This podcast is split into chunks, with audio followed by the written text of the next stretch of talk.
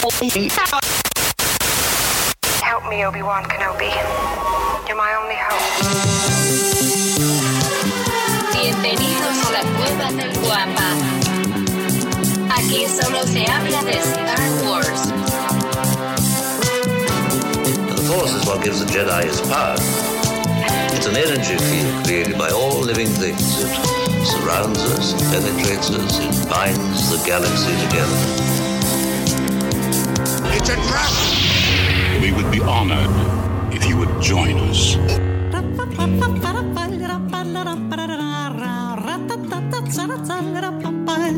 ¿Qué tal, mis queridos guampas? Muchísimas gracias por estar conectados desde temprano y muchísimas gracias a ti, sí, a ti que descargaste o le pusiste play al episodio 151 del podcast Hablando de Star Wars, traído para ustedes por la cueva del guampa.com. Recuerda que aquí podrás encontrar todo lo que el verdadero fan y coleccionista necesita. Recuerda la cueva del guampa.com, el santuario para todos los coleccionistas y fanáticos de Star Wars. Señores, ¿qué programa les tenemos el día de hoy? Tenemos, vamos a platicar evidentemente del nuevo teaser de Boba Fett que justamente estábamos grabando la semana pasada cuando lo liberaron. También vamos a ver un poco de lo que hubo en la D23 con esto del, del Destination y el hotel Star Cruiser. También tendremos algo del, eh, del Haslab. Bueno, como saben, ya liberaron a Malakili. También tendremos noticias de High Republic. Obviamente, el, eh, la sección principal de Pregúntale al profe. Y nuestro tema. Hoy vamos a platicar también algo largo y tendido de algo muy bonito que nos gusta, que es esa gran amistad que existió entre George Lucas o existe entre George Lucas y Steven Spielberg. Así es que, señores, vamos a arrancar con esto. Pero antes, permítanme presentarles a esta bella personas que se reunieron el día de hoy precisamente para hacer de esta conversación algo más ameno desde las costas del Pacífico mexicano. Me perdón un segundito, es que se me bloqueó esto. Ya, ya, lo siento. Ahora sí, desde las costas del Pacífico mexicano esta mañana nos acompaña el buscador eterno de la luz, el criptógrafo del templo, mi querido amigo, por supuesto, su amigo, George. ¿Cómo estás, George? Buenos días, Davo. Buenos días a todo el Wampa auditorio que se encuentra viéndonos el día de hoy. Oye, por ahí Ya, ya, tenemos ya ahí un voy, nuevo ahí voy, miembro. ahí voy, ahí voy, ahí voy, ahí voy. Ahí está. Este, no tenemos sonidos porque no tenemos al señor Mendoza, pero George, la otra vez, haciendo usos de, de- de- de- de los trucos, eh, logró encontrar cómo poder sustituir. Espera, espera, espera, Yuna, espera, espera tantito, porque si no, más al rato no pasa absolutamente nada. Si no, más al rato le ponemos ahí el, el- el sonido de bienvenida a, a la- a los, ¿cómo se llama? Los miembros del, del canal. Ajá. Sí, mejor al ratito. no te preocupes. De todas Aquí maneras, aquí está, aquí ahí va, Ok, ok, ok. Esperamos. A ver, no dejar si se escucha.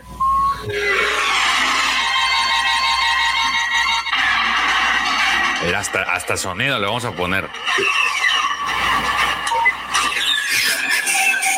Ok, ok, ok, ok. Estamos esperando. Es que. Ahí está. Una carga sísmica. Bueno, no se escuchó tan bien porque te pusimos, de hecho, toda la, toda la secuencia de la película, ¿verdad? Porque es, es Toda la justamente secuencia cuando. del mando. cuando Nueva ah, ¿es la del mando? Oh, Sí. Ok, ok, ok. Muy bien, pues muchísimas gracias, Dante. De verdad, gracias, gracias. Ya pronto vamos a estar ahí. Oye, ya, poniendo- ya también tenemos otra, una, una Así, aportación. llegando, llegando. Y nuestro querido Juan, Juanito, de verdad, muchas gracias por la aportación. Muchísimas gracias. Saludos, Davo y Banda del chat. Levanten su chela. Chinga, bueno, no tenemos chela, pero sí cafecito. Juanito, muchísimas gracias. Mucha salud. Muy bonito sábado. Este, y ahora sí, bueno, voy a seguir presentando porque si no nos carga, vamos a la- carga, carga. Ahí va la carga. Ahí está, mira ese sonido orgásmico. Muy bien, permítanme continuar con esta presentación. También está con nosotros el guardián de los holocrones del borde sur de la galaxia, heredero de la antigua sabiduría, ex catedrático de la Universidad Autónoma de Coruscant, mi apreciadísimo amigo, el profesor Roby. ¿Cómo estás, profe? Contento de estar acá nuevamente. Empezamos muy arriba hoy el programa. ¿eh? Un saludo grande a Dante, nuevo miembro, y bueno, Juan Luis por, por la aportación, muchas gracias. Así que bueno, este, arrancamos con todo. Arrancamos que, bueno, con todo. con- Esperemos seguir así todo el programa. Así es, y no, vamos a, va- vamos a hacer. Y vaya, y aprovecho también para platicarles que así como Dante y el resto de nuestros queridos miembros del canal, el sábado pasado tuvimos nuestra primera tertulia sabatina en donde platicamos largo, tendido y profundo de temas importantes. No son importantes, pero son muy entretenidos y nos divertimos bastante y lo tenemos que regresar y lo vamos a volver a hacer, si no me equivoco, quedamos para el 18, ¿correcto? 18 de diciembre. sí. Tendremos nuestra segunda reunión posada. Entonces, pues ahí quedó. Profe, bienvenido. Muchísimas gracias por estar de nueva cuenta otra mañanita más en este changarrito. Muy bien, ahora permítanme presentarles al hombre, la leyenda, el Sith o Jedi. O lo que él necesite ser el día de hoy. No importa, lo que necesitamos de él es su carisma, su felicidad y su energía. Permítanme presentarles al Lord Asadus de Sid, así Lord Asadus de Mustafar, Nuevo León. Mi querido amigo, el que es el fan, ¿cómo era? Defensor de los precios justos que hay que pagar en la vida. Mi querido amigo, Pepe Mendoza.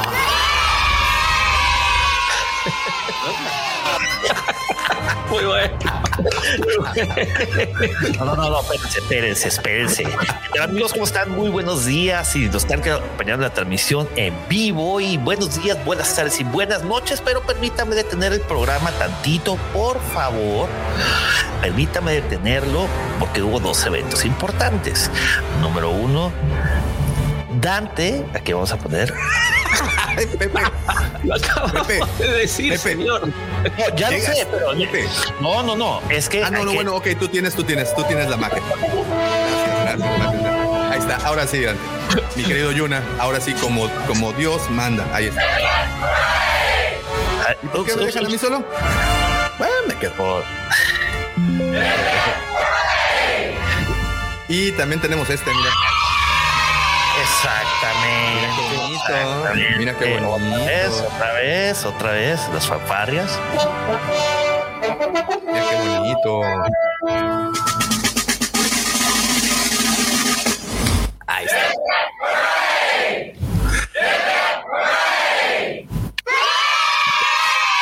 Obviamente no puede estar completo sin que les mande un par de cargas sísmicas a cada uno, a Dante y a Juan Luis Maldonado, que acaba también de hacer una aportación de 100 gloriosos, fabulosos y muy necesarios pesos para todo este programa. A ver, ahí les va.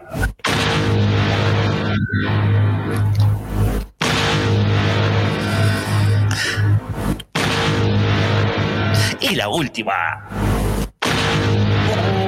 Ahí está. Leite para sus sonidos. ya, ya, ya. Orgasmo auditivo. Muy bien. Perdón, Muy perdón. bien. ¿Qué tal, amigos? ¿Cómo están? Muy buenos días, buenas tardes y buenas noches. Si nos está escuchando en alguna de las 27 plataformas el día lunes, martes, miércoles, jueves, no sé, cualquier día de la semana, a cualquier momento. Y muchísimas gracias por acompañarnos ahorita en la transmisión en vivo. ¿Cómo estás, Davo? ¿Qué tal, George? Profesor, ¿qué ha habido? Eh, Todo Pepe, bien, todo bien. De verdad, qué bueno que, que- que pudiste otorgarles ese sonido tan, tan. Ya me estaban lapidando, caray. Blower, pero pues es que vamos a decir el señor Eco. Pero bueno, ok, ok, vamos a continuar porque ah, tenemos a alguien todavía en el lobby y- y ya se nos va a dormir. Por último, permítanme presumirles que el día de hoy nos acompaña una de esas hermosas personas, de esos bellos seres humanos que les encanta reposar en una cómoda banca de parque mientras disfruta de un delicioso helado de vainilla y contempla plácidamente cómo arde el mundo hasta que todo queda hecho cenizas y las hordas de zombies se alimentan de las entrañas de cadáveres desmembrados y putrefactos. Y aún así, aún así, señores, puedes sonreírles y desearles un excelente día. Él es el segundo sol de Tatooine, el niño bien de Mos mi querido amigo, mi hermano, arroba Lucifer. Perdón, perdón, perdón. Buenos días, muchachos. ¿Cómo están? ¿Cómo están ustedes, señores? Mi querido profe George, joven Pepe Mendoza, mi querido Daumático y mi querido Checo, donde quiera que se encuentre. Muy buenos días, feliz sabadito. Muy contento de estar aquí de regreso. La semana pasada hubo una ausencia muy triste. Pues, pues para mí realmente es triste cuando no puedo asistir a este evento que es el programazo de los sábados. Pero bueno, ya estamos aquí de regreso. Oye, güey, le- eh, ¿pasaste lo de Dante? Y no, la verdad como que se me fue el avión que no estaba yo todavía en, en- aquí montado y estaba, hable ya. No, sí, que a toda madre, Dante, bienvenido, eres un chingón. Y de repente como cinco minutos después me quedo viendo la pantalla y digo, ay chinga, yo todavía ni salgo. Pero bueno, gracias mi querido Dante por unirte a, a esta hermosa comunidad de los miembros eh, del canal. Al Y aire. bueno, muchísimas gracias a todos por estar con nosotros Oye, y se levantaron temprano. A Luis Maldonado también, las Ah, también a Juanito le mandamos un gran, gran abrazo desde acá. Ojalá, ojalá tuviera una cerveza en mi mano para poder decir salud, pero no, mira, me mandaron tecito de Tejita.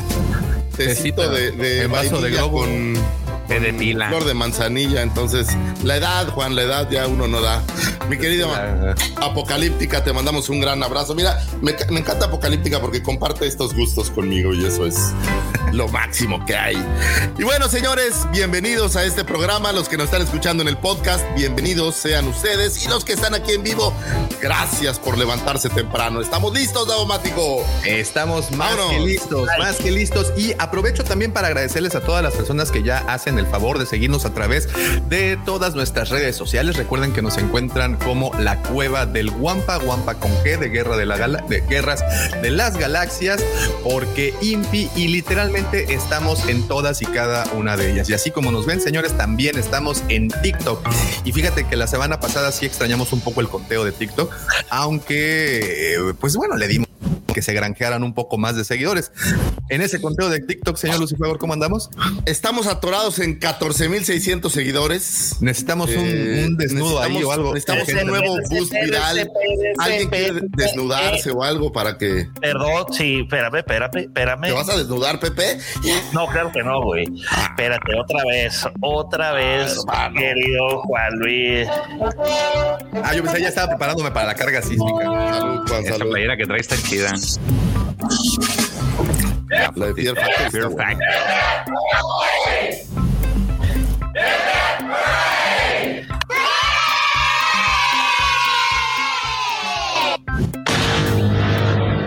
No manches, estos combos ni, ni, ni el canelo los tiene. Muchas Fighter. gracias, Juan. Gracias, gracias a estas contribuciones. Ahora sé usar mejor Excel y puedo leer mejor las astroefemérides. De verdad te lo agradezco. Muchísimas gracias, Juanito. Y muchas gracias a todos también los miembros del canal que mes tras mes nos han estado apoyando. Hoy se nos une Yuna, pero miren, aquí tenemos algunos cuantos. Tenemos por aquí a Gaby, tenemos a Max, tenemos también por acá, por acá tenemos, eh, pues obviamente nuestro querido Dante, que el día de hoy se estrena como miembro. Y así como ellos, por favor, si tienen oportunidad, apoyen este bonito canal a estas bonitas personas. Nos gusta muchísimo hacer eso, pero como dicen, de aplausos no vive el payaso. Oye, que ni la señorita. Oye, No, qué no, bueno no. estuvo ese, eh, esa tertulia, como le llamaste, de la semana pasada. Estuvo Buenísima, ¿no? Estuvo bien Yo interesante. tuve que, que observarla en el back, pero bien, ¿eh? Me gustó. Andabas, andabas de, de viaje. Y pues bueno, eh, también aprovechando ya que, ya que eh, los invitamos a nuestras redes sociales, también recuerden que tenemos la página la cueva del guampa.com en esta página. Dígame, señor Mendoza. Perdón, es que interrumpí al querido Dulcifagor este, con el conteo del tiki-toki. Dijo, estamos atorados en, y luego detuve el programa para... O- Es- No, pero sí dijo que 14 mil y fracción.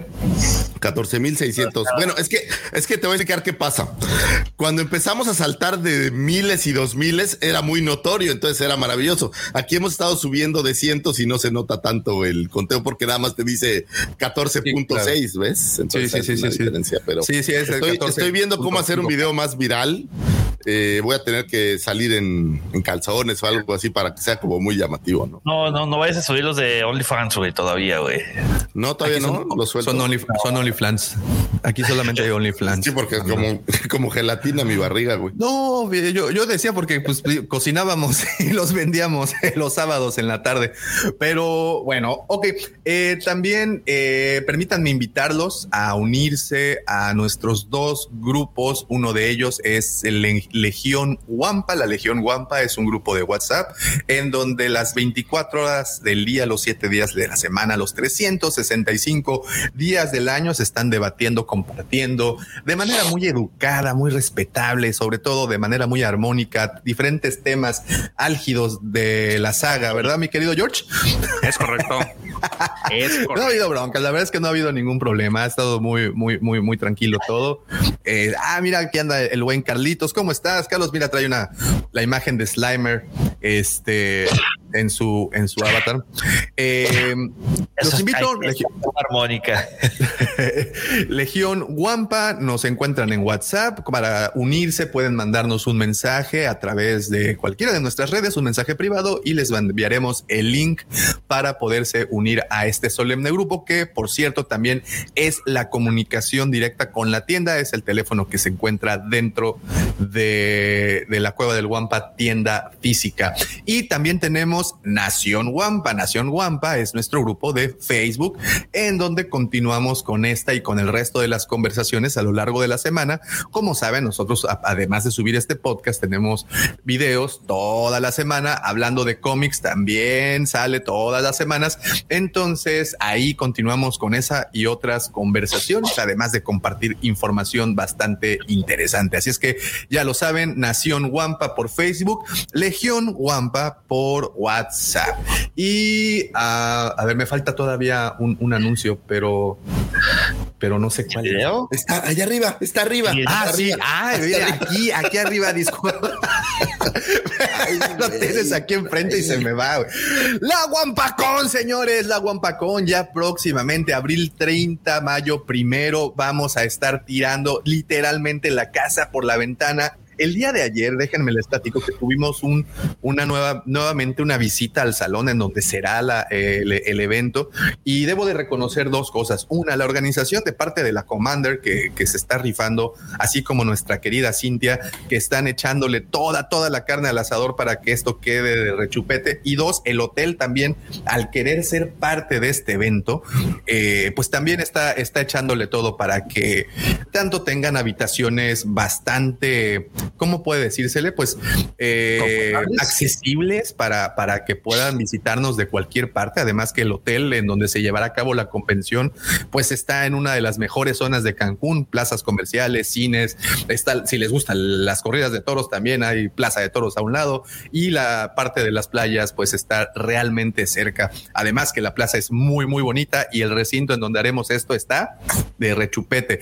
Además tendremos en la primera, el primer día en la noche, que es el sábado 30 de abril, tendremos en la noche nuestra cena VIP en donde podrán compartir cualquier tipo de cosa hasta saliva si quieren, con nuestros grandes invitados, con los invitados VIP. Tendremos Sí, este. Oh, salió de dado. Oh. Ay, bueno, después, mira que pagan alto por ella en el Es como baba de alien, guácala. Pero cura, cura Lucifer, cura, e- esa no corroe. como la del, como la Es de como, la- es como reina. agua de tlacote. Mira, un vasito aquí. Quiero Escúpame en este vasito, güey. Bueno, ya después de que hayan mancillado A ver, tanto por mi lo que estás, por lo que estás diciendo, quiero entender que los asistentes a esa cena VIP o esa, digamos, tertulia VIP van a tener la posibilidad de pellizcar tu nalga, Davomático. Eso es Por lo que me estás supuesto. diciendo, güey. Claro, güey. Wow. mira, ¿Cuántos, ¿cuánto cuesta el boleto? Yo quiero ir ahí. Mira, es más, si quieren no compren el boleto, nada más denme 50 varos allá afuera del, del, del- del- del evento y pues me pellizcan la nalga, no pasa absolutamente nada. La El razón boleto, es 50 tenemos- tenemos- güey. me Oye, preocuparía y si que alguien traigo- llegue y si corriendo traigo con un- esos 50 Si pesos. traigo un quinientón, ¿a qué me hago acreedor? Ah, no, pues ya luego te digo. A 10 pellizcones y luego te digo, Ah, luego te digo, Lucifer, espérate. Ah, pensé que era otro podcast, discúlpame. Pensé que era el podcast de Candy Candy, perdón. Pensé que era el de confesiones nocturnas, pero no, no. Estamos aquí todavía en hablando de Star Wars. A ver, espérame, espérame. Aquí dice Maxi, oye, Davo, espero que no, pero van a tener que estar atentos a la nueva cepa Omicron del COVID, que parece que sí se viene dura la cosa. Pues sí, definitivamente tenemos que estar muy pendientes de en eso. Un, en un tema, digo, pues aquí hay que decir las cosas como son. Por ahí nos canceló uno de los de los asistentes justamente por, por preocupación a esta cepa. Pero bueno, pues estamos esperanzados a que todo el mundo vacúnense, señores, y cuídense para que podamos seguir teniendo estos eventos y no se tenga que posponer. No se cancelaría jamás, pero, pero hay que cuidarse nada más, señores, por favor. Continuar con las medidas que estamos, que estamos, que llevamos ya, ¿no? Eh, sí, sí. Digo, ya, ya, ya es parte de una rutina, ya es parte de un protocolo, ya simplemente hay que continuar haciéndolo, no relajarse. Eh, y, y, pues bueno, eh, esperando que, que, que, como bien dice Lucifer, todos se vacunen y que no sí, salgan. Cuídense, que, vacúnense y pues que, con la vemos, vacuna ¿no? que los, los tienen bien vigilados. Y... A ver, sean honestos. ¿Qué creen que la CIA les quiera sacar a ustedes? No, no, no, no. ¿Cómo? ¿Por qué? Vacúnense, punto. Ya, no pasa absolutamente nada. Y si sí, Oye, pues miren, dígame. ¿No han visto el nuevo episodio de South Park, un especial que se llamó Post-COVID? No, no, extraño mucho. Mira qué bonito. Nada más voy a poner el saludo de Santiago por ese logotipo tan bonito que tiene. Mira, lindo. No, no, fíjate, y extraño mucho South Park, ¿sabes? Me gustaba mucho esa, esas caricaturas. Es que han sacado tres episodios. Uno es el de cómo se originó el COVID, otra lo que sucede durante la pandemia y el tercero eh, que acaba de salir esta semana eh, se llama post-COVID eh, y es en el futuro y sucede algo ahí en South Park, o sea, en la ciudad de South Park que todos que tienen que sitiar la ciudad, la tienen que eh, aislar y era porque una sola persona no se había vacunado. La verdad Pues está mira, bueno. Una sola persona se comió un murciélago y mira todo lo que pasó. El South Park es diferente, güey. Te recomiendo que veas el especial, güey. Ya, ya, ok, ¿En dónde lo pudimos ver? ¿Dónde lo podemos ver? En, en Payplex no está, porque en Sí, Obi. O- Obi que no vi. Muy bien, muy bien. qué Ok, buena es, qué irreverentemente buena es Me esa fascina. serie, no, no, no me fascina, me fascina. Eh, pero bueno, en fin, eh, entonces ya lo saben, cuídense mucho. Tenemos fechas importantes el próximo año que queremos cumplir y la única manera de poderlo hacer es cuidándonos y respetando lo que hasta el momento hemos respetado. Entonces, pues vaya, es todo lo que tengo que decir antes de pasar a la mejor sección. Fíjate, ya no es la más bonita. El es video, la mejor. ¿Qué video? No, ese video, pen, aguanten porque estamos estrenando uno y se va a presentar. Ah, por cierto, ahorita qué bueno que me acuerdo.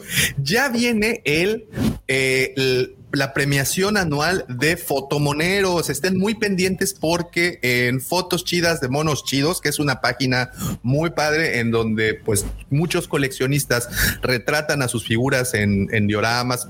De verdad que si no han seguido esa página, dense la oportunidad, métanse a Facebook, busquen fotos chidas de monos chidos. Un saludote a mi buen Memo, eh, que pues año con año han hecho este concurso de fotografía. Ya llevamos con este dos años patrocinando eh, una, obviamente la, ¿cómo se dice? La categoría de Star Wars, de fotografías de Star Wars. Eh, el año pasado tuvieron tres ganadores a lo largo de la República. Este año, pues obviamente están mandando eh, más, más trabajos. Si ustedes son aficionados a la fotografía, si ustedes son aficionados al coleccionismo, pueden eh, mezclar sus dos pasiones y mandar estas imágenes con nuestros amigos de Fotos Chidas, Monos Chidos. Búsquenlo. Es, si no me equivoco, Memo el Aponte. 20. ¿Perdón? Memo Aponte. No, eh, no me hables de ese, güey.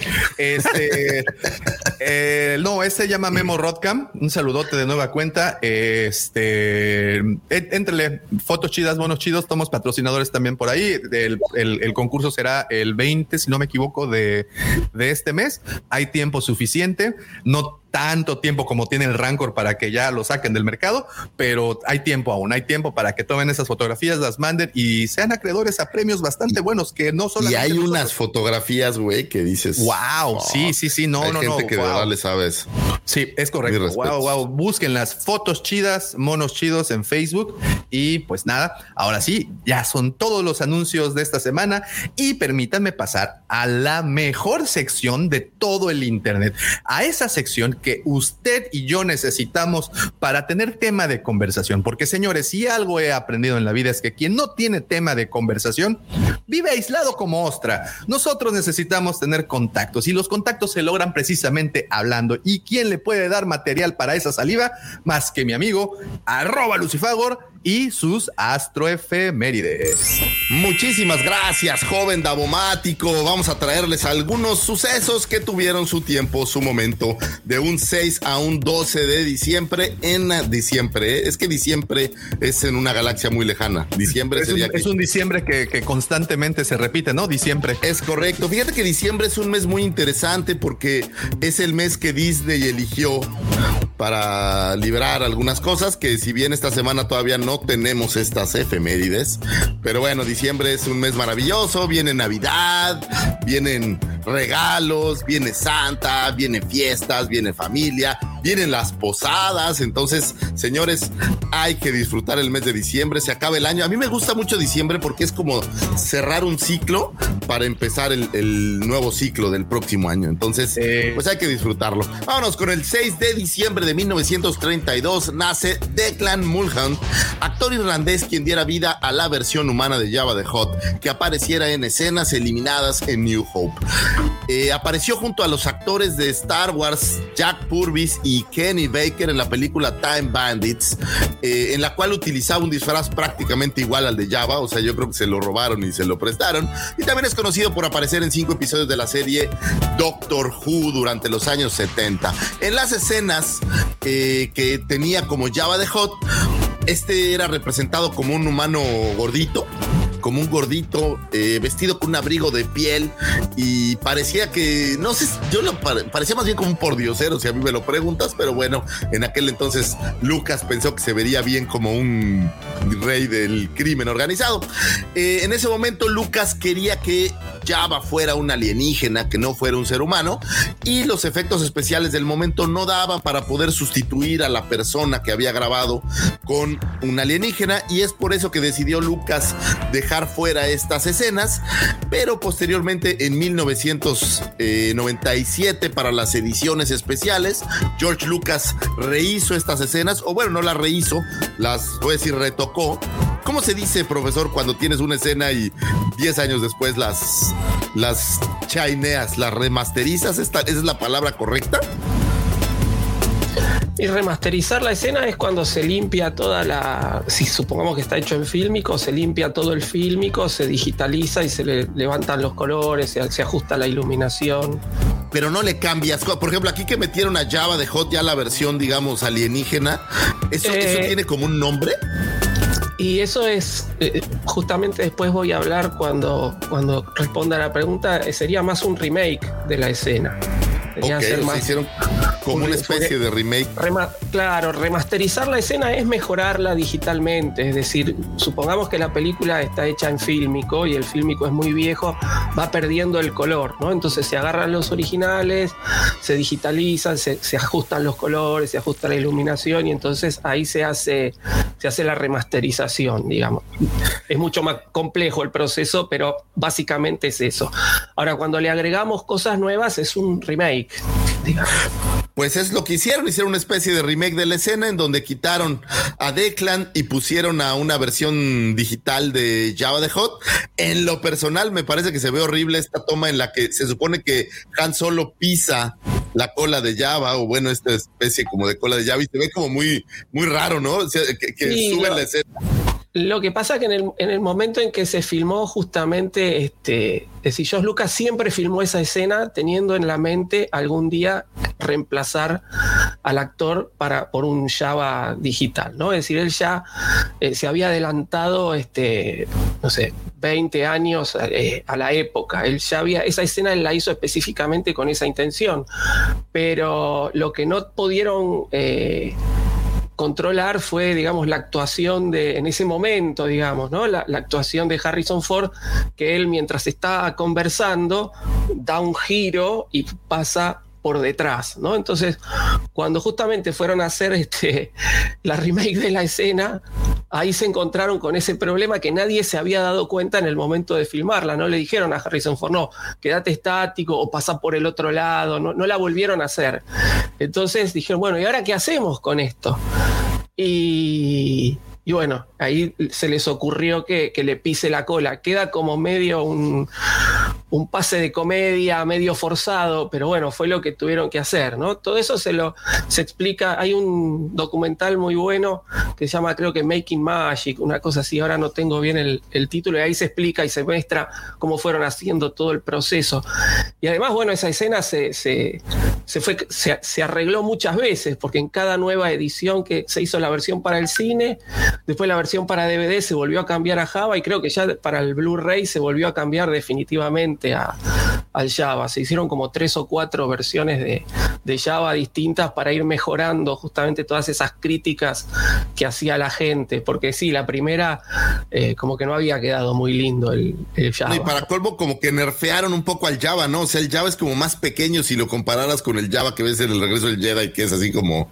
Porque estaba como, claro, como más joven, habían dicho, bueno, sí, es como más joven, entonces tiene que ser más chico, pero, Oye, pero, pero bueno, la si gente ya que se mil años, digo, 10 años de juventud, no creo que Sí, hicieran no es mucho. nada. A mí lo único que no me cuadra con esa escena, digo, puedo pasar y, y- y hasta te puedo decir, respeto el hecho que se atrevieron a, a- a modificarla y a hacer todo el pase de Han Solo y eso.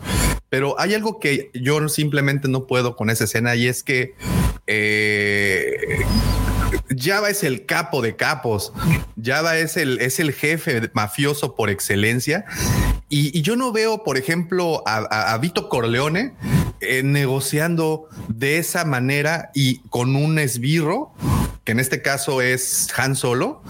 Yo quiero imaginarme la escena en donde Vito o Michael Corleone estén hablando con alguien, o sea, y, este alguien, un soldado, como ellos lo llamaban, o alguien que está bajo, bajo su nómina, lo ridiculiza de cierta manera y lo sobrepasa intelectualmente. No sé si soy yo el único que tiene esa percepción de la escena en donde Han se pone al tú por tú con el capo de capos.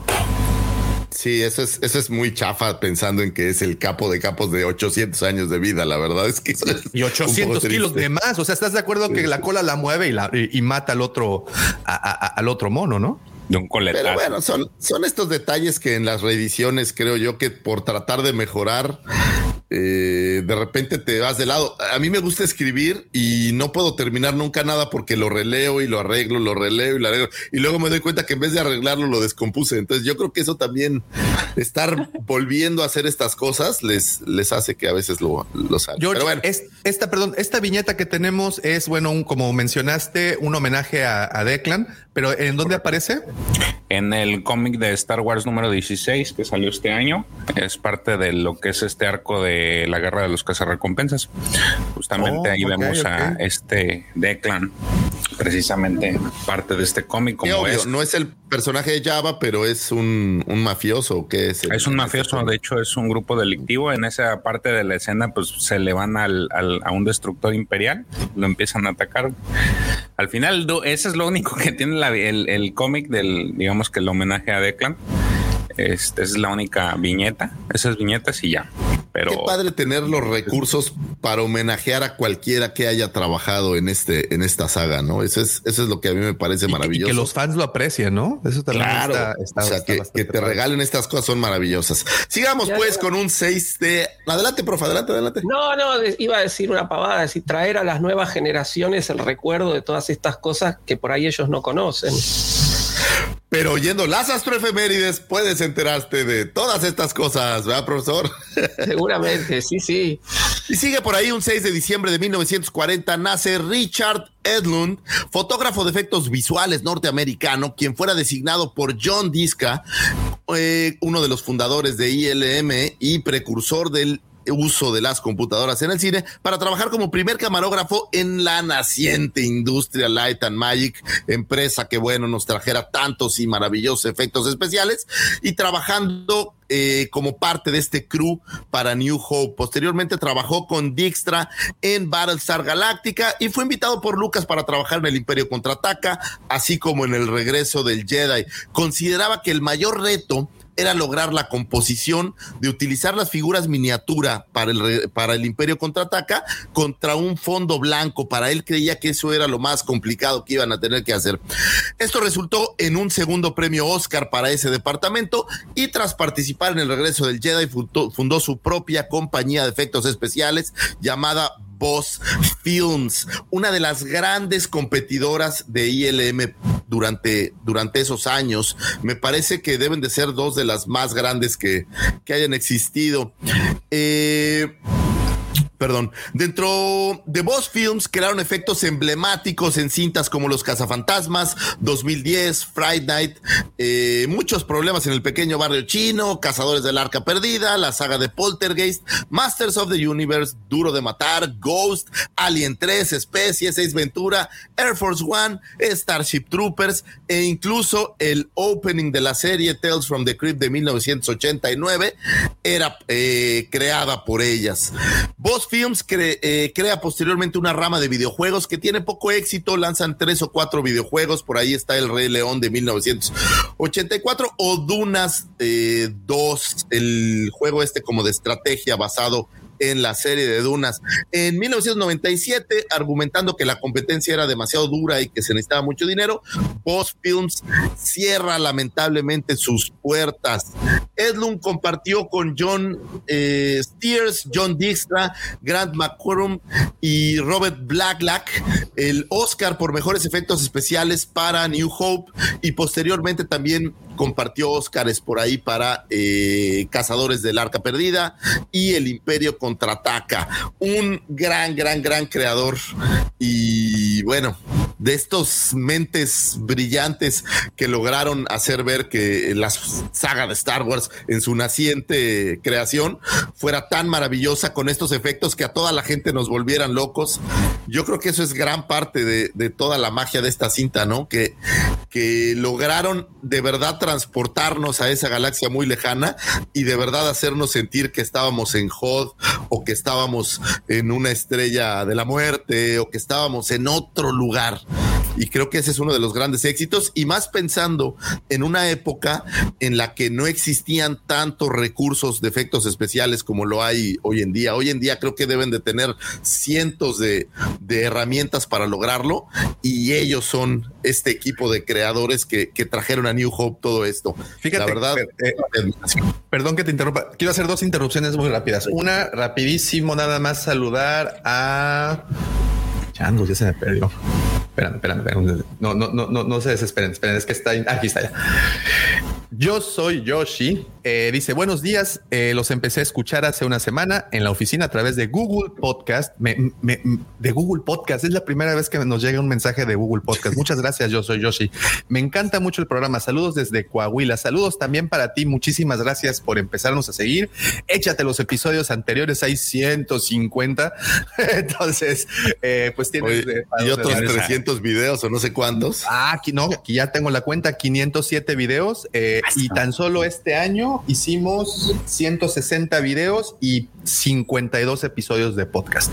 Entonces, ahí nomás. Ahí nomás para que tengan para que entretenerse y, y no es albur. Eh, entonces, muchas gracias. Yo soy Yoshi. Muchísimas gracias por andar por acá. Y eh, respecto a lo que decías, fíjate qué tan importante fue lo que hicieron estas personas para el cine y para la franquicia. Bueno, para, para la saga de Star Wars. Eh, a, a, la semana antepasada estrenaron, no sé si han tenido oportunidad de ver La Rueda del Tiempo en Prime, que es una adaptación de los libros de, de, de fantasía.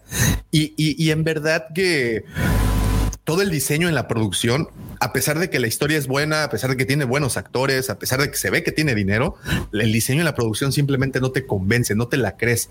Y en Star Wars creo que de como bien comentaste desde eh, episodio 4 de A New Hope o Star Wars como se llamó originalmente, nos convencieron de que estábamos ahí y, y, wow, esa es la magia de este, de esta, de este negocio, ¿no? Es que increíblemente, si tú vuelves a ver New Hope, no le pide nada a producciones actuales. O sea, yo siempre me siento, digo, a lo mejor es mi romanticismo por la saga, pero siempre me transporto a estos lugares de una manera que a veces hay otras cintas que no lo logran, ¿no? Bien, saludos hasta NYC, New York City, la mejor ciudad del universo. Así es. Y bueno, un 7 de diciembre de 1915 nace Lake Brackett, escritora eh, para Hollywood, eh, destacada escritora de ciencia ficción y fantasía que eh, fuera colaboradora habitual en muchísimos pulp de ciencia ficción para los años 40. también fue mentora y colaboradora de Ray Bradbury. Estuvo casada con el escritor Edmond Hamilton. Y bueno, fuera ella, teóricamente, quien eh, creara el primer borrador de Star Wars, el episodio 5, el Imperio contraataca, un primer borrador que no pudo terminar derivado de que perdió la batalla contra el cáncer. Sin embargo, eh, tomó este borrador George Lucas, lo arregló, se sentó por ahí a trabajar eh, en él junto con Laura Skazan, lo arreglaron y no tomaron realmente este borrador. Sin embargo, Lucas siempre pensó que ella debiera de estar por ahí en los créditos y así es que le incluyen por ahí en los créditos de la creación eh, de este argumento, ¿no? Para el Imperio contraataca y es justo a lo que me refería con qué bonito que le hagas honor a todos los que han inspirado esta saga o a cualquiera que ha querido estar cerca de ella que le haga su, su espacio. Eso lo admiro muchísimo del señor Lucas, porque de verdad ha incluido, creo que a todos los que han colaborado, al menos de los que, de los que alguna vez hemos, hemos escuchado, incluso aunque nada de su material se haya utilizado en la cinta. No sé cómo lo haga Disney, no sé si Disney tenga esa, esa magia. Hasta ahorita no recuerdo ninguna anécdota similar, pero bueno, sin embargo, qué padre el decir, oye, pues yo estuve ahí, yo colaboré, yo fui el, el, árbol número dos y estoy ahí en los créditos, ¿no? Padrísimo. Descanse en paz la señorita, bueno, señora Ley Brackett. Un 7 de diciembre de 1937 nace Kenneth Cooley, actor inglés que interpreta al almirante Firmus Piet eh, en el Imperio contraataca y regresa posteriormente para el regreso del Jedi. Es el único actor que en la trilogía original apareciera en dos cintas como eh, este oficial imperial. Y bueno, otro papel notable que tiene es el de Jesucristo en la vida de Brian eh, de Monty Python y también eh, comparte por ahí créditos con Sir Alec Guinness en Hitler The Last Ten Days. Es probablemente el único actor que haya interpretado tanto a Jesucristo como a Hitler en su vida actoral, lo cual debe ser un, ¿Qué rango? un, rango, un rango, brutal, ¿no? Para mayor es como Robert Rodríguez dirigiendo para niños y dirigiendo para el, el, crepúsculo al amanecer, ¿no? Sí, es una, es una dualidad bien interesante, ¿no? Para mayor este, referencia, bueno, pues con en, el Imperio contraataca, cuando le dan cuello al señor Ossel, pues es Piet quien se queda a cargo. O a mí siempre se me recuerda esta frase cuando llega Vader a la segunda estrella de la muerte y le él es quien le dice, Piet le dice que van lentos, que necesitan más gente, le dice, I need more men, y el Vader le dice, oye, pues la neta, díselo al emperador ¿no? Y a ver si el emperador es una buena onda como yo. Y dice, no, ni madres, redoblaremos esfuerzos. Así me suena un poco con mi trabajo, ¿no? Cuando llega tu jefe y te dice, oye, me urge que saques esto. Y tú así, oye, pero sabes que esto se lleva dos semanas. Pues necesito que lo hagas en una. Ok. yo, yo veo cómo lo resuelvo, ¿no? Entonces, cosa interesante. Él falleciera. Eh, por aquí tenía ese dato, está curioso. Eh, eh, espérenme, se me perdió ese dato. Ok, eh, él muere. Ah, bueno, pues él muere en la segunda estrella de la muerte, cuando esta es, es destruida. Y bueno, personaje, personaje curioso de la primera saga. No sé si en las novelas se haya hablado más de él más a fondo. Creo que es un personaje. Me gusta ¿De este Piet? personaje. De Piet, sí. Hay, En Estrellas Perdidas. Ah, Estrellas perdidas, platicando un poco de, de él. y hace algo que sea como. Ah, Trascendental. trascendental. o simplemente lo Yo ma- mencionan así según como yo, de- este man- manda esta en un cameo, uno, ¿cómo se llama? ¿Cómo les dices? No. ¿Fanservice? Ajá. Ah, un Manda. fanservice. Uh, la pila, espera. Manda a esta Siena a hacer una una búsqueda de rebeldes. Pues bueno, personajazo. eh, me gusta a mí, es uno de mis personajes que del imperio que sí, que sí me gustan. Un 7 de diciembre del 2016. Esta la puse específicamente para nuestros amigos de Hablando de cómics, traído ustedes por la cueva del Guampa. Un 7 de diciembre de 2016 se publica Doctora Afra, el cómic número uno basado en las aventuras de la Doctora Afra, personaje que previamente apareciera en la serie de Darth Vader y lanzando su primer cómic en solitario, escrito por Kieron Gillen, que era quien hacía el Dar- la versión de Darth Vader, y por ahí ilustrado por Kev Walker, que era quien hizo esta versión de Marvel con zombies. Mo- Me gustó muchísimo ese, ese cómic. Y bueno, nos narra las aventuras de la doctora Afra y sus androides triple cero, o como lo dicen, cero, cero, cero. Y No, BT uno. Cere, cere, cere. Ceres, Cere. Ah, Cere, ¿no? Ceres. Y señores, yo no he tenido oportunidad de, de leer estos cómics de la doctora Afra, pero aquí ¿Qué? nada más la pregunta directa No. para estos muchachos es: ¿qué tanto vale la pena leer a la doctora Afra? Muchísimo, güey. Muchísimo. La verdad, el cómic de la actora Afra, si me permites, mi querido George, este, platicarle a nuestro buen Dulcifagor y al querido Juan Poditorio. Los cómics de la doctora Afra, como ya lo hemos comentado en, en las, espérame, en las cápsulas de Hablando de cómics con Pepe y George, eh, están muy interesantes. Por eso, Pepe y George. Arriba. Acá. Ah, chica, sí, está, está, está para otro lado. Para mí es acá, mira. Sí, George. Este es una combinación entre Tom Raider, Indiana Jones y eh, Star Wars. No, no, aparte, aparte, obviamente, o sea, to- la base, la, la cama es Star Wars, güey. pero a raíz de ahí e- es un cómic muy diferente. Eh, ¿Por qué? Porque ella, para empezar, no es un usuario de la fuerza, es una saqueadora de tumbas, es una... Podríamos decir que es como una Lara Croft intergaláctica.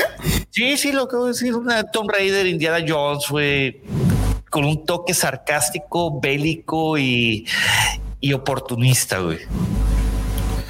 Y, y sabes qué Es tiene raro, maravilloso este tipo de gente, que lo platicaremos más adelante. Es como Indiana Jones, güey. Hicieron de los geeks héroes, güey. Y eso es, es algo maravilloso. Buenísimo, pues señores, échenle una leída. ¿Ustedes ya tuvieron programa que hable de esos cómics de la doctora Afra?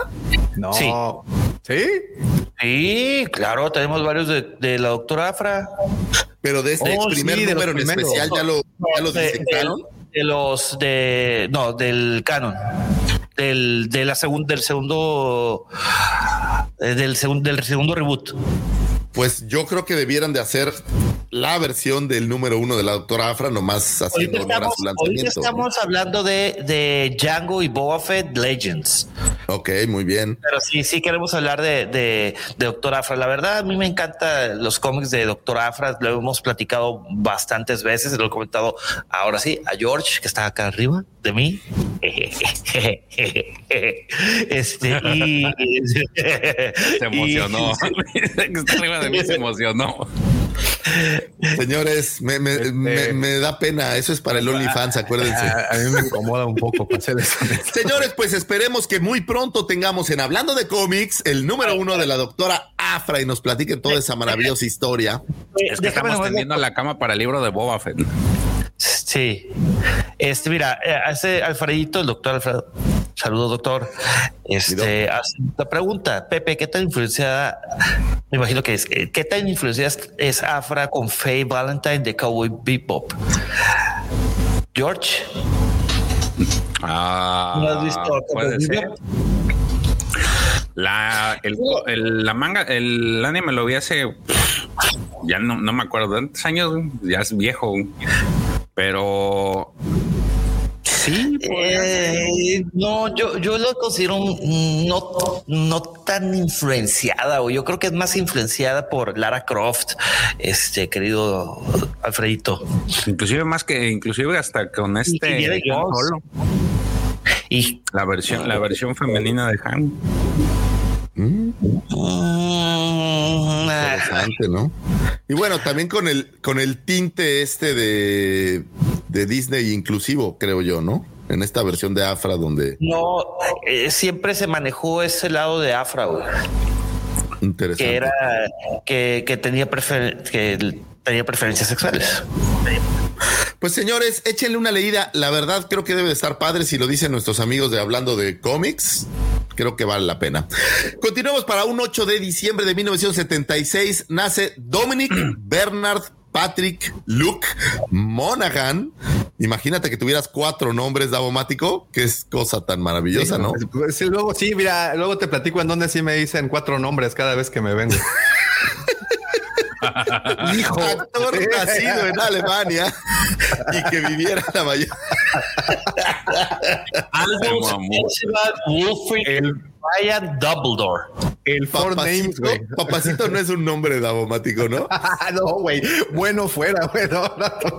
Todo lo contrario, todo lo. Bueno, ya luego platicamos con unos tequilas, güey. Actor nacido en Alemania que pareciera como un soldado de la resistencia llamado Beaumont Keenan eh, en la película de 2019 Star Wars Rise of Skywalker y también conocido por su papel de Mary en El Señor de los Anillos de Peter Jackson o el papel de Charlie Peace en la serie de los de J.J. Abrams. Este cuate es como estos, no sé si llamarles cameos de sus propias cosas, pero J.J. Abrams tiene esa costumbre de traer a la gente con la que ha trabajado antes e incluirlos en proyectos actuales, ¿no? Eh, podemos ver por ahí a esta niña que hacía Felicity, que la vemos eh, ahí, o el, el- ¿cómo se llama este? Se me fue el nombre del el gordito que podías ver en Heroes.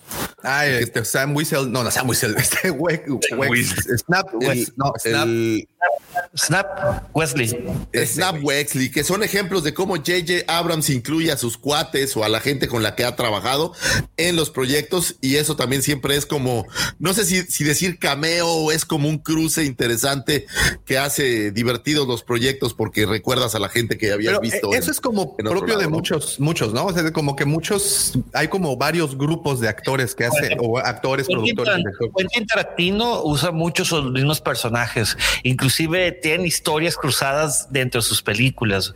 Lo- Pero lo que se- personajes, no los actores, o, o la- bueno, el actor y el personaje. el actor, o sea, hace varios personajes Ah, y de ok. repente, este, como que tienen ligas a sus mismos actores, a sus mismos personajes de otras películas, güey. Sí, es- hace referencias, digamos, ¿no? Exactamente. Me sorprende que no haya salido, que no haya sacado a Jennifer Garner, güey. Pues quién sabe, no, a lo mejor no tarde en hacer alguna cosa ahí coquetona. Star Wars. Pero bueno, es, este personaje de, de Mary, por ejemplo, en los en El Señor de los Anillos, pues son también a los que nos gusta El Señor de los Anillos de Peter Jackson, pues se vuelven emblemáticos y, y con mucho cariño uno siempre lo recuerda, ¿no? Lástima que no hizo más allá. No sé si en los cómics haya tenido algún desarrollo el personaje. Puede ser. En los cómics sí se desarrolló un Sí. poco más. Exactamente, es este personaje. Y es. eh, pues, en la película no tiene ninguna relevancia que la memoria me dé, o se acuerdan que sí tenga alguna relevancia. Nomás Dice un par de frases, güey. Tiene un par de líneas. Sí, sí. Es, co- es- es como quien se estaba cenando a, a, a la hija de Carrie Fisher, güey. Ah, No sé, me dio esa impresión. ok. ¿Cómo se Que- llamaba la Que- personaje? Es el que dice que los Sith Que, clonan. que, que- Conix es comandante Conix. La Lieutenant, ¿no? La Lieutenant Conix. Es, es, es, es el peor es nada de la Lieutenant Conix, güey. Sí, que, híjole, la Lieutenant Conix, por ahí, ¿sabes dónde? En esta serie de. Eh, chin, la, la que es como de terror, que se llama 1984. Ah, claro, sí, sí, sí. American Sí. Horror Stories. 1984, la Lieutenant Connect, sí, sí, la rifa. Traen, Billy traen Lord con queso, traen para- con queso. Sí, sí, trae con qué.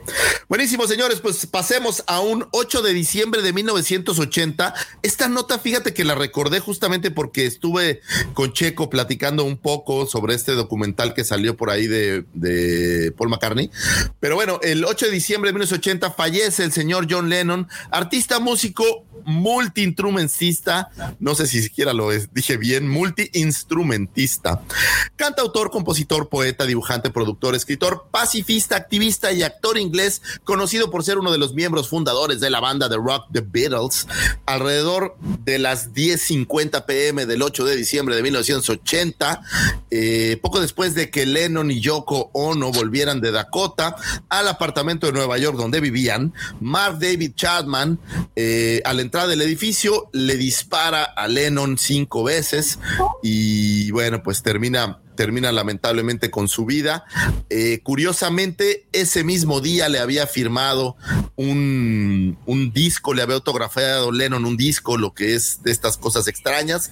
Hay muchas teorías, pero ¿por qué traigo esto a colación? Yo sé que los Beatles eh, no son 100% parte de este show, de este podcast, pero debo decir que es tan emblemático como Star Wars para mí. Los Beatles, pues son esta banda que hizo, creo yo, que el rock fuera lo que, lo que es hoy.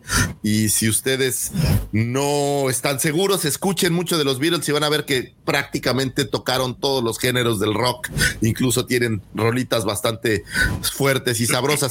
Pero mientras estaba revisando esto, me encontré una cosa maravillosa, se los voy a decir, es probablemente la sonrisa más grande que he tenido este año. Encontré a un grupo de cuates que tienen una página web que se llama, eh, ahorita les voy a decir porque el nombre está bastante coqueto, es un proyecto que se llama Palette Swap Ninja, en donde tomaron las canciones de el Sgt. Peppers, las reescribieron y con esas canciones reescritas musicalizaron escenas de la película de New Hope. De hecho, musicalizaron toda la película de New Hope y lograron hacer algo maravilloso. Si eres fan de los Beatles y quieres oír un poco eh, esta mezcla entre Beatles y, eh, eh, y Star Wars, les recomiendo muchísimo que se metan al sitio web de estos cuates y vean, son me parece que ocho o nueve clips que no tienen un solo desperdicio, son una verdadera joya. Escucha eh, el Sgt. Peppers viendo la saga de Star Wars.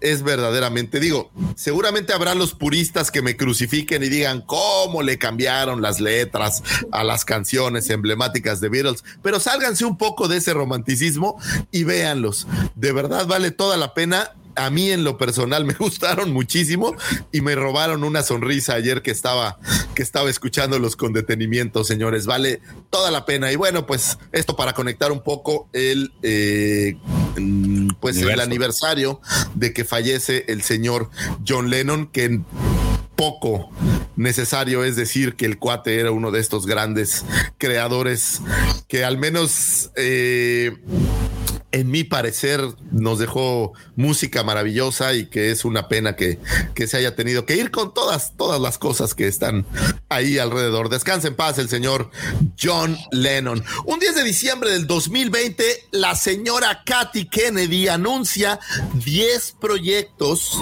que serían el futuro, esto en el Inve- Investors Day, y justamente lo traje a colación porque la semana pasada hablábamos de proyectos cancelados.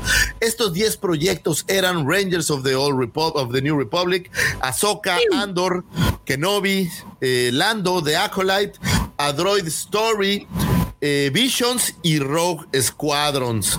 Curiosamente, de estos proyectos, pues ya vimos dos de ellos fuera, que es Rangers of the New Republic y Rogue Squadrons.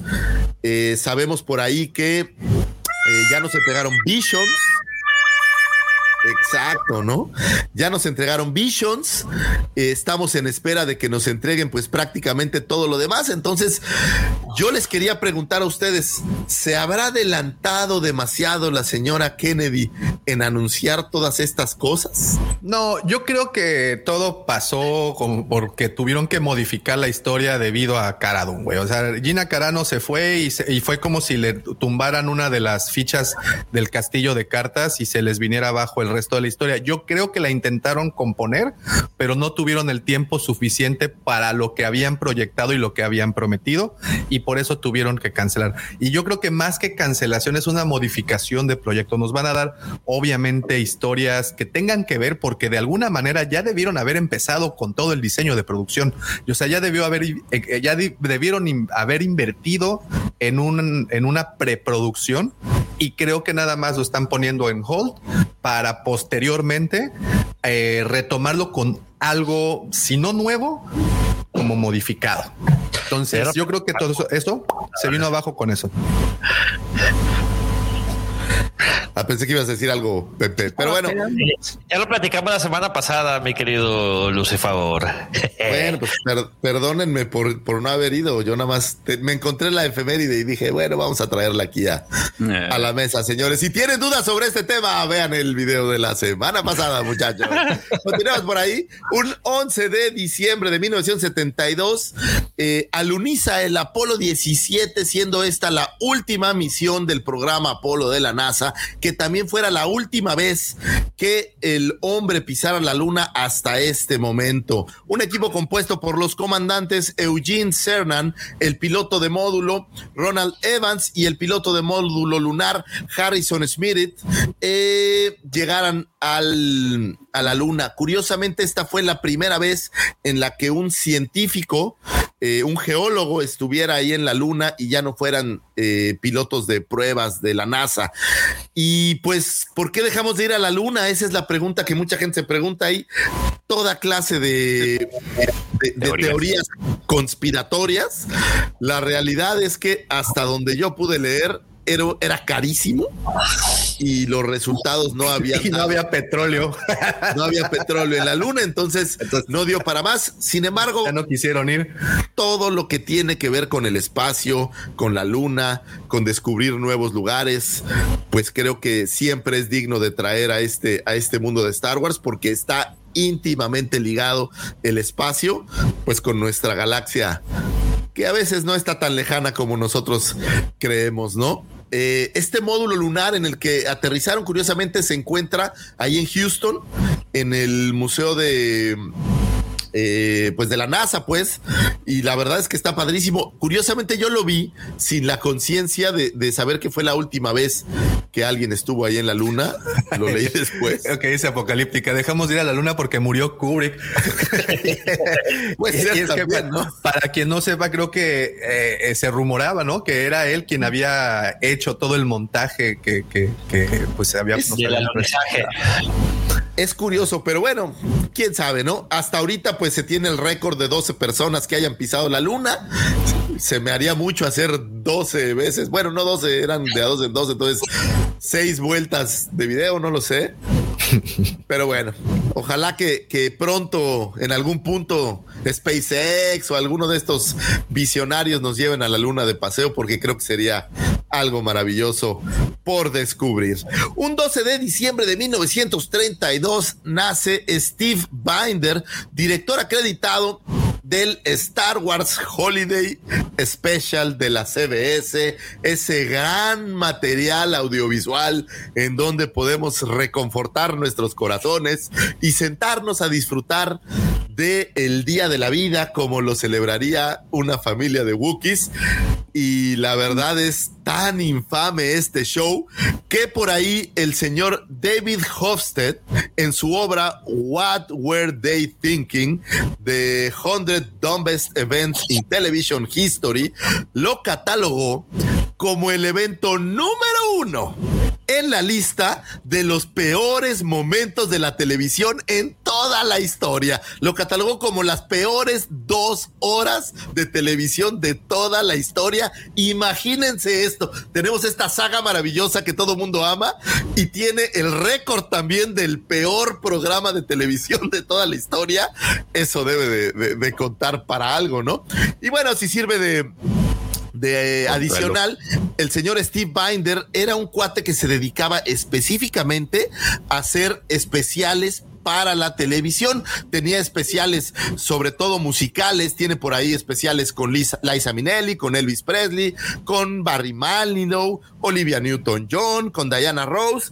Y bueno, tenía por ahí todas las versiones de Disney on Ice para la televisión. Él fue quien se las aventó. Tenía eh, de Super Mario Bros. Special, de Barry Manilow Special. eh, estuvo a cargo de varias ediciones de los Emmy. Es decir, era un cuate que se encargaba de shows, voy a decir, musicales en televisión especiales. Y se les ocurrió que sería el tipo ideal para ejecutar el especial de Navidad y resultó, bueno, de- del especial Holiday Special de, de Star Wars y resultó una de las cosas que más veces quiere olvidar la gente. ¿Qué nos dejó este especial? Sí, sí nos dejó algo, hay que aceptarlo. Nos dejó el corto de donde podemos ver por primera vez a Boba Fett, lo cual es, es bueno. Nos dejó la enseñanza de una receta de cómo hacer eh, banta al horno. Nos dejó el conocimiento de que los Wookiees también tienen pornografía. Eh, y creo que lo más importante, pues nos dejó el día de la vida, que fuera la versión Star Warsiana, voy a decir, de la Navidad o del Thanksgiving. Entonces, sí tiene algo bueno, ¿no? O sea, sí, Sí. ok, está Jefferson Airplane, pero, yo, yo, yo, pero sí tiene algo bueno el Holiday Special. a, a mí me gusta. Yo soy un gran defensor del Holiday. Special. Sí. Decir, Yo creo que todo fan de Star Wars al menos una vez en la vida debe verlo. Yo estoy ahí con el profe. El fan, el, el- el fan de Hueso Colorado, esa se ti- tiene que desbloquear ese logro y disfrutarlo y, y decir cuando termine, me gustó. El otro, el otro día veía un, un meme que salió por ahí que decía, si no viste la trilogía original en VHS no puedes tener el rango de maestro. Si no viste el Holiday Special no puedes tener el rango de maestro. ¿eh? Yo estoy de acuerdo. Es un Sí. material, ojo, ojo, lo voy a decir así porque es un material difícil de digerir. O sea, chutártelo completo cuesta trabajo. Aceptemos. E- Ese es mi punto. A ver, si hay tantos, hay mucho esnovismo a la hora de ir a ver cine de arte y luego el cine de arte es literalmente ver un mojón con moscas revolándole por media hora. Carajo, esto es un poquito más fácil y, y está más entretenido. Oye, no me crucifiquen, pero sí es más divertido que ver Rojo de Krzysztof Kieslowski, ¿no? O sea, sí, sí, sí, sí, sí es más, tiene un poco de, de- de más acción tal vez, ¿no? A mí, mi única queja, se los voy a decir la neta. ¿Por qué escogieron a Jefferson Airplay? Pudieron haber puesto a quien sea, pudieron haber puesto a, a The Who, ¿Cuál pudieron será- haber puesto ¿Quién a, será a el, Kiss. el- el- quién será el equivalente de Jefferson Airplane hoy en día? Puta, es que no, no puedes compararlo, güey. Era como, como que te metieran un, un, este, un Valium. Pero ¿por qué a fuerza siempre hay que introducir cosas, Lucifagor?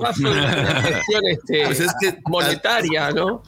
Yo creo que no había presupuesto, es correcto, y agarraron así al, al grupo porque ni siquiera sé si estaba de moda en ese momento. No, yo pero creo es que aburridísima su música. En ese momento era como los, eh, como el, la- el tour de los 90 pop stars o como se llama así, güey. A ver, No, no, este, sí el ya no pega en la radio, tráetelo. Sí. Pero bueno, digo, es, es, es más carne en nuestro mágico mundo de Star Wars. Yo también creo que no es tan malo si ya lo has visto dos o tres veces. Lo empiezas. Mi amigo el Matas tiene una frase que a mí me gusta mucho. Él dice que cuando una canción la has oído muchas veces, te hace surco. Entonces, o sea, ya, ya la oyes y ya hasta te gusta de tanto que la has oído. Entonces, eh, así es el Holiday Special. Veanlo cinco o seis veces y van a ver que ya empiezan a disfrutar a Malabook cocinando y estas cosas empiezan a cobrar como una magia diferente. Te das cuenta que los Wookiees también se visten, o sea, andan desnudos ¿sabes por la galaxia, como- pero también tienen como- prendas de gala. Es como el cuitlacoche, güey. ¿Sabes? O sea, De hecho, el Boba va a tener La su coche- figura, ¿no? De ese. Es así como ese sí. es como ese hongo que le sale al, a la mazorca, que está ¿Te ha salido un hongo en la mazorca, Daumático? Híjole, Lucifagor, esas son cosas que me dijo mi productor que por favor no dijera al aire, que ma- ya habían costado mucho dinero al haber dicho antes esto. Una y disculpa, pago la multa. ¿Dónde está el, que- el, el- el jar, el, el swear jar? y luego te mando la cuenta que joder, estaba infladita, pero este, pasó? es- ¿Qué es- no la cuenta, güey. Ay, Daumático, Bueno, tengo que mejor andar dejo de hablar. esquivando ahí los golpes. Señores, bueno, tómense el momento, señores. En YouTube está completo. En, en Disney Plus decidieron no ponerlo de tan emblemático que es. A lo mejor derechos, oye, derechos con Jefferson Airplane tal vez fue el, El corto problema, no lo sé. El corto de Está el Boa corto de, el corto de Boa sí está ahí, vale toda la pena. Y bueno, señores, estas Pero, fueron. eh, No, no, no, no, falta una. Eh, el 12 de diciembre, eh, Ya Nuestra el- Señora de. Guadalupe. aparte, es el onomásico de de la persona por quien yo soy así como soy. Es el cumpleaños de mi señor padre, el emperador Griller. Un abrazote José al emperador. Mendoza Junior. Eh, Senior. los efectos ahí, señor Mendoza Junior. Le mandamos Pero- un gran abrazo a tu papi. No tengo, que se la el, no, pase no súper. tengo, no- no tengo el de el de el Yo tema tengo las de mañanitas de cepillín aquí. bueno, es. Gracias a él, soy fan de Star Wars, soy eh, tecnológico, pues de nacimiento. Cuando yo nací, en vez de darme un chupón, güey, me dieron un teclado de computadora. Te dieron, yo te voy a decir quién te dieron. Estamos hablando de cosas serias, George. Échale, échale al, al swear jar, como dice Alfredito. y con eso salvamos al Rancor. Hombre, muchas felicidades a tu papá. Mándale un gran abrazo. ¿Van a hacer guateque o qué va a haber? Pues no sé, mi papá, güey. Ya tiene de fiesta como de hace tres semanas, cabrón. Todavía sigue de fiesta, güey. Ya no tiene ningún. Ya se le fue la última palomilla de ahí de la casa, güey. Entonces ya está de, de fiesta. ¿Vieron la película Failure to Launch con este Matthew McConaughey y eh, Sarah Jessica Parker? Ujú. Eh, ¿Cuál? La, lo de- Está buena, está buena Sí. para bulear. de la casa de sus papás. Exacto. De que los vecinos, güey, de que, eh, este, estamos de fiesta, pero ¿por qué? ¿Por qué está de fiesta? Es que nuestro hijo, de- que era de 30 y 30 años, por fin se fue de la casa. Es más, hasta me hice un tatuaje y por eso estamos agarrando el pedo todos los días. Mis papás están igual, güey. que a toda madre. Pues mándale un gran abrazo a tu papá que se la pase de poquísimas pulgas y que se la pase muy bien y muchísimas felicidades. Y gracias a tu papá es que tenemos al señor Pepe Mendoza con ese carisma que lo caracteriza. Entonces, felicidades. Felicidades a todos. Señores, estas fueron las astroefemérides. Espero que hayan encontrado información útil y valiosa para empezar conversaciones, para hacer amistades. ¿Y quién dice que no? Tal vez para algún día ligar a una chiquitilla que comparta tus mismos gustos y tus mismas pasiones. Les mando un abrazo desde esta trinchera, señores. Gracias. Señor Lucifagor, como siempre, puro esplenda, puro amelcocha, puro pinole para el conocimiento. Muchísimas, muchísimas gracias por toda esta, esta información. Right now, I feel I can take on the whole empire myself.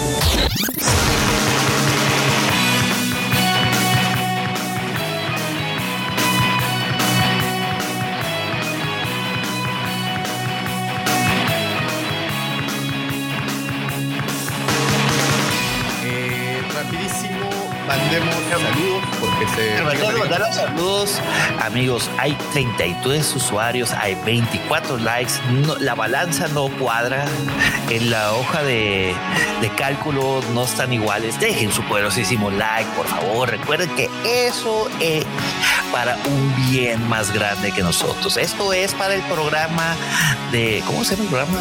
Conservación Eh, de de- preservación de los guampas, de preservación y reproducción de los guampas para que corran libres, veamos manadas de guampas corriendo libres por las tundras del gélido hot en esas primaveras tan El problema es que los guampas es un animal como muy feisty, entonces para que se aparen necesitas eh, ordeñar y Me ha contado que eso de la sí, esto, ves, Es luego todo. te muestro cómo Imagínate las garrotas. ¿no? Ah, esa es doña Carmen. Fuiste a ordeñar a los guampas. y lloras. Me ordeñó doña Carmen. No. Guácala. Ay, ay, ay. Sí, es- es- eso también tiene razón. Mi querido Alfredito, eso tiene razón. Para los que nos escuchan, Ojo, Alfredito ojo. comenta: el papá de Pepe se merece un reconocimiento. Mira que aguantarlo tanto, eso es de Santos. No, y yo señor, coincido no, contigo. no, no, no, no, no es de mi papá, es a mi mamá, güey. Ah, bueno, sí, mamá, tu tengo mamá que aguantar cinco hijos, güey. O sea, te- so- somos cuatro, ¿no? Pero dice que, que parece es madre soltera de cinco hijos porque el más desordenado es el más grande, o sea, mi papá, güey. Mi papá era de esos, es de esos locos que me acompañaba a los estrenos de medianoche de todas las películas, güey. Llegaba madreadísimo a la casa, güey, cansado, güey, harto y fastidiado y todo. Oye, papá, pues está el estreno de esta película. Vamos. Y mamá, pero licenciado Mendoza, estás bien cansado. No importa. El, el muchacho Oye, quiere me, ir me preocupa un poco que tu, tu mamá le decía licenciado, le dice, perdón, licenciado Mendoza a tu papá. para que veas el nivel de respeto. No es cierto. No, eh, Te van a, te a cancelar, cabrón. Te van a tirar los dientes. no, no, no.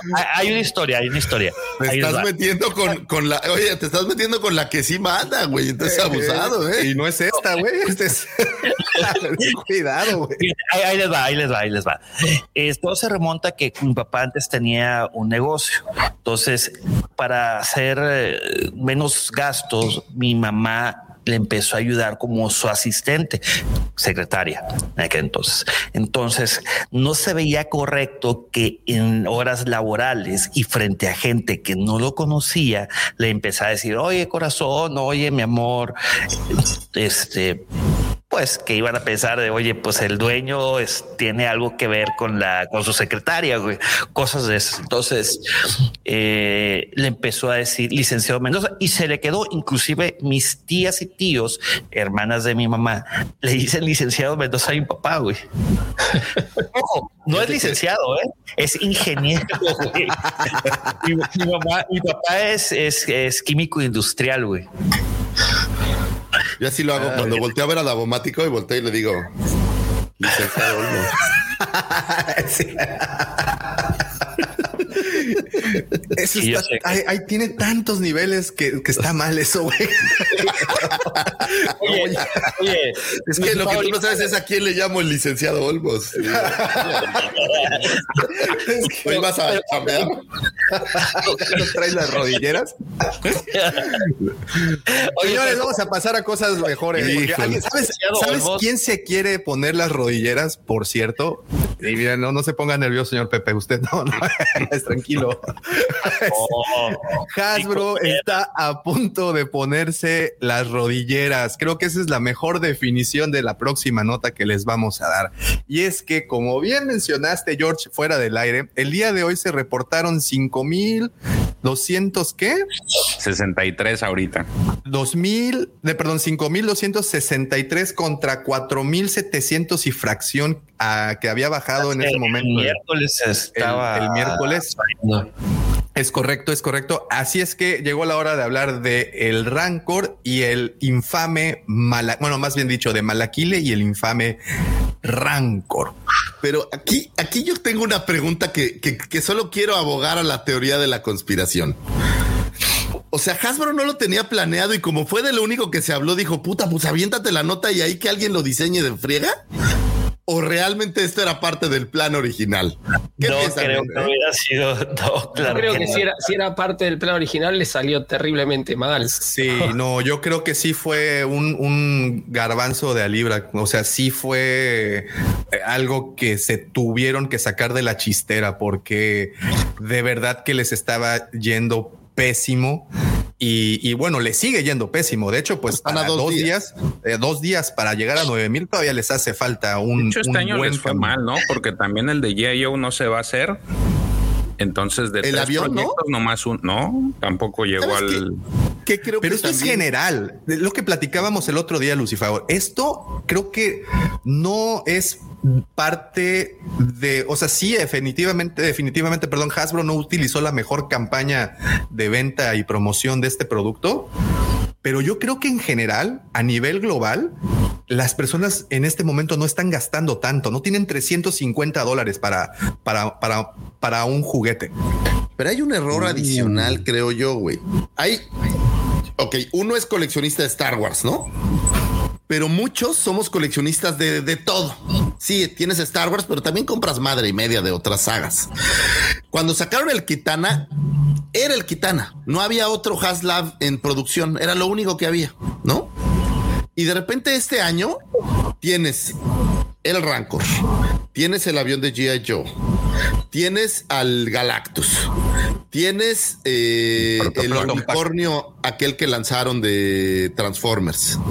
¿Qué más tienes? Tienes El Proton La Pack mochila de- de los Ghostbusters. ¿no? la mochila de los Los Ghostbusters. fantasmas. Oye, pero, que a mí me pero- preguntas quisiera a todos, ¿eh? No, pero, pero un segundo. Recuerda, el Haslab del Ketana, que fue el primero, y al año siguiente hicieron el del monstruo come galletas y lo cancelaron. Que no sé. Sí, pero el monstruo come galletas es una. Pues bueno, si te vas, si yo creo que si te vas como a rango de fans, pues todos son todos los chamaquitos que ven eh, Plaza Sésamo. Pero bueno, Yo, te- oye, yo tengo de 5 años a 14 y ni uno ha visto Plaza Sésamo, güey. Sí, yo tampoco. ¿para qué? Es Pero no, mi yo- punto cuál es. Pero Atiborraron al. Es, es lo que están haciendo con las figuras, güey. Están tratando de sacar tantas madres que el problema es que ellos solitos se canibalizan. Entonces, a lo mejor si primero salió Galactus y yo lo compré, pues ya no compro el Rancor, güey, porque pues ya no tengo el billete, ¿no? A lo mejor ya me fui por el avión de G.I. Joe, pero pues ya no, ya no complemento porque son muchas franquicias eh, al mismo tiempo, creo yo. Y todos, digo, la neta, todos están padres. Mira, esta, el comentario lo, de- lo, lo dejo aquí. Dice Captain Berg Giften. Berg Giften. Eh, Berg Giften. Qué buena Eh, que dice, Davo, do you think Luke will kill the Rancor a second time? Eh, Luke matará al Rancor por segunda vez. Lo mató.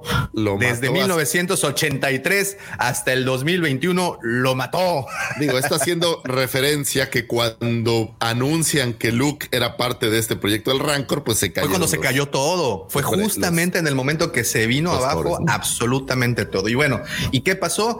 Que justo a la mitad de la semana nos avientan que sí, que siempre sí, que mi mamá sí me dejó y voy a hacer a Malakili, completamente nuevo y como fue, voy a hacerlo súper Un a prisa, card. ni cartón le voy a poner, lo voy a meter Oye. en una bolsita a la vieja usanza de Y los la baggies nota dice, y hasta el garrote tan popular que usa vamos a meter.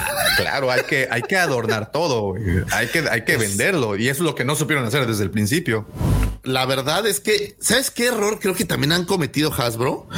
Han enfocado Star Wars y todas las colecciones justamente solo al coleccionista. O sea, se han, se han vuelto 100% enfocados a los coleccionistas. Entonces, pues el coleccionista también ya se gastó su lanita. O sea, han lanzado cuántas figuras van este año. Tienen dos años güey, gastando su, su lana. O sea, desde que empezó la pandemia con estos, los, eh, ¿cómo se llaman? Los Friday, Sí, los viernes, ¿no? De, Friday, yo. Fan, Friday, una cosa así. Fan Friday. Este, pues ya sacan exclusivos de exclusivos de exclusivos. Llega un momento en donde, pues, no eres billonario güey, como para seguir. No, no, está, está además muy el tiempo, paso. el tiempo, porque si son cosas que, por que no sé, no sé si es con todo, la verdad que bueno, yo no me da para comprar todo desde acá, pero es decir, el Rancor, 350 dólares hoy te lo dan en el 2023. ¿Y ¿Cuánta gente se puede dar el lujo de pagar algo hoy para tenerlo dentro de más de un año? Cinco mil, ¿qué? 200 y, Y- no, tantas. y ojo, 263 personas, pero es decir, Ojo, y gente que no sigue esperando el 9.000, Razor 3. Y se, todavía- ese, ajá, ese es el punto. confianza todavía no entregaron el mengua, anterior. güey. Sí. O sea, Han de estar jineteando la lana, güey. pero es que es donde yo creo que ellos han atiborrado de cosas. O sea, no me has entregado una y me vendes otras siete. Pues ahí creo yo que perdieron, perdieron gente. Mira, se, se vuelve aburrido tanto, ¿sabes? ¿Qué- qué hubiera ser pasado? especial. Lo, Sí. lo que dice, perdón. ¿Mm? ¿Lo que, que- cuál, cuál? Ah, lo que dice Alfredito es, eh, es- es- tiene mucha razón, ¿eh? de que viene una inflación global muy fuerte para el año que entra y se está viendo con el con este tema de, de la variante Omicron, de por ejemplo el peso se desplomó frente al dólar. Bueno, pero mira, no, no, yo creo que no es el foro ni somos expertos, pero lo que está sucediendo y lo veo es que la- ya estamos espantados y cualquier noticia al respecto nos va a retraer mucho más. Entonces, creo que eso con eso podríamos resumir el, el- el- la situación del Omicron y, y de todo lo que hemos vivido. Digo, desafortunadamente nos tocó bailar con la más fea el año pasado y todavía parte de este año.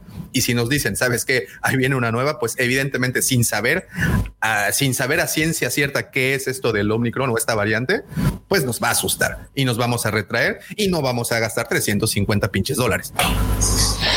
No, porque ya no son 7 mil pesos, Davo. Ya son casi ah, No, 8 pero, mil. pero deja, deja de lo que, que- O sea, en- dentro de los Estados Unidos y Canadá no va a haber nueve mil personas que le van a entrar, están en las mismas, si no es que en peores. ¿No? Pero yo, honestamente, yo no creo que vaya por el lado del, del- ¿De lo del económico? dinero. La verdad, yo creo que la gente se, se vuelve aburrido, güey. O sea, eh, eh, te voy a decir la neta, yo estoy aburrido de, de las figuras de Black Series, güey. Ya, la verdad les he perdido el interés, güey, porque sacan y sacan. Entonces dejan de ser especiales, güey.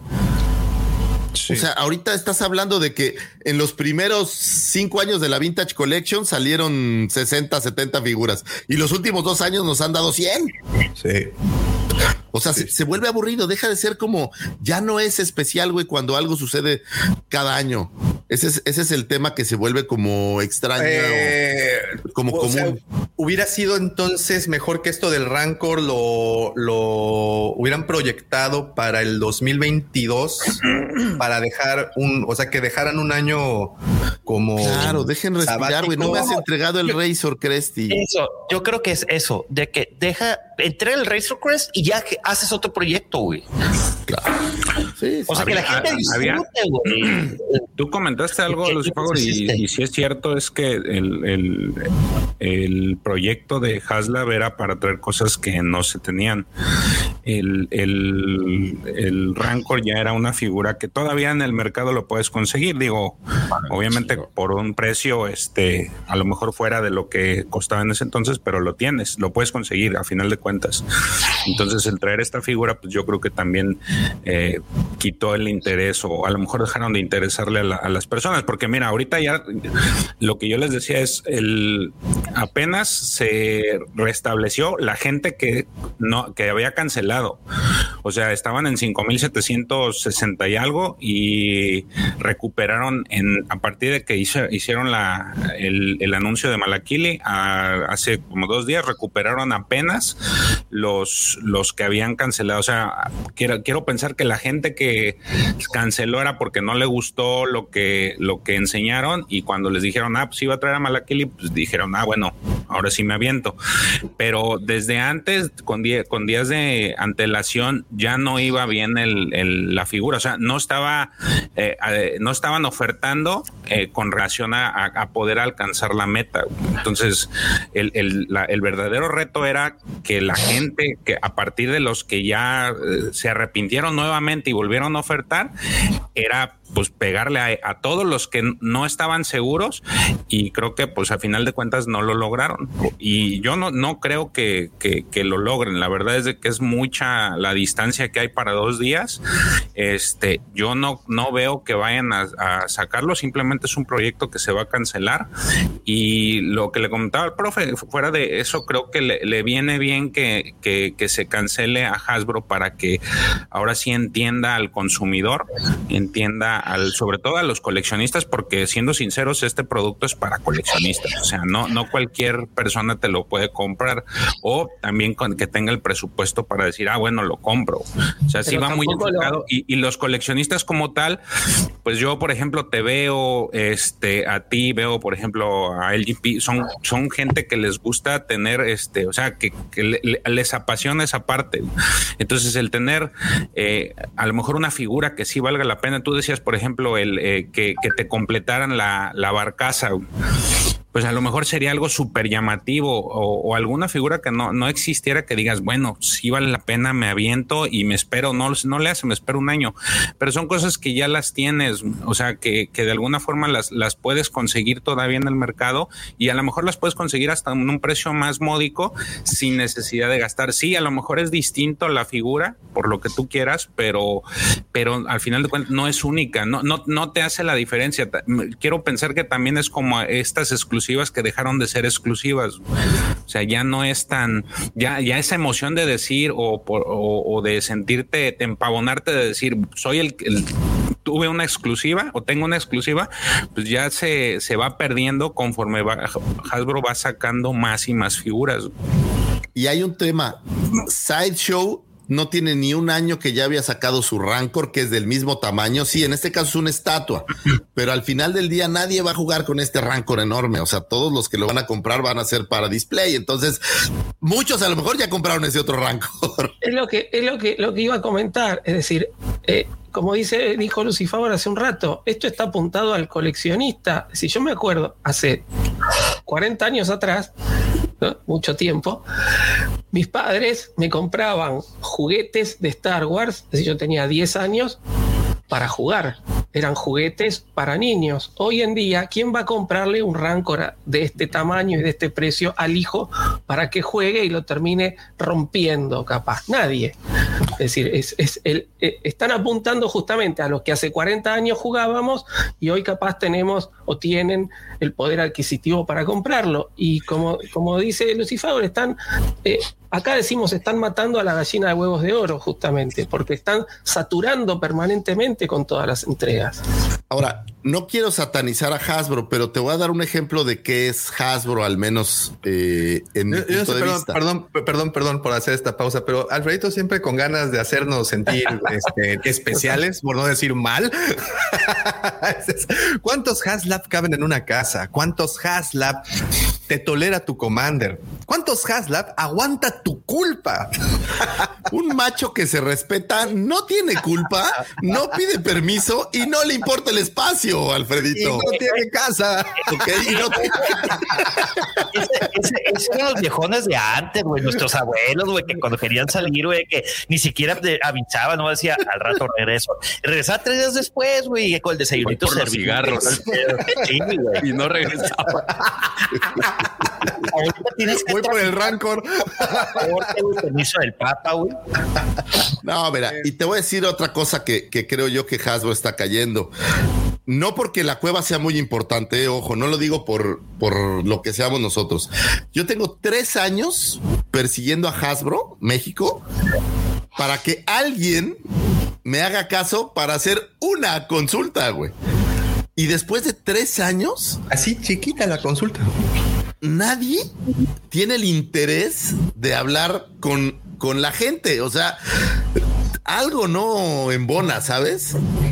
Entonces, digo, y no quiero, es, no es un mensaje malévolo para Hasbro, simplemente, güey. Es que, Lucifer, lo que pasa es que Hasbro solo trata con empresas con que sí tengan su W. Y como nosotros no tenemos nuestra W, por eso se va con Walmart. Entonces, ah, asumo que así será, ¿no? Pero el problema es que van a seguir pasando estas cancelaciones de Haslab. Digo, ibas a perder dos. Giovanni. Anyway, descanse en paz el Rancor. bueno, nada más para, sí, nada más para terminar. No en el formato de Haslab, eh, ojo. Sí, yo, yo nada más para sacarlo normal. Para terminar el, esta nota, este escuché al dueño de la página Galactic Figures, anteriormente Jedi Business, Jedi Business. No sé si es una página que muchos coleccionistas consultan porque es un gran acervo de información.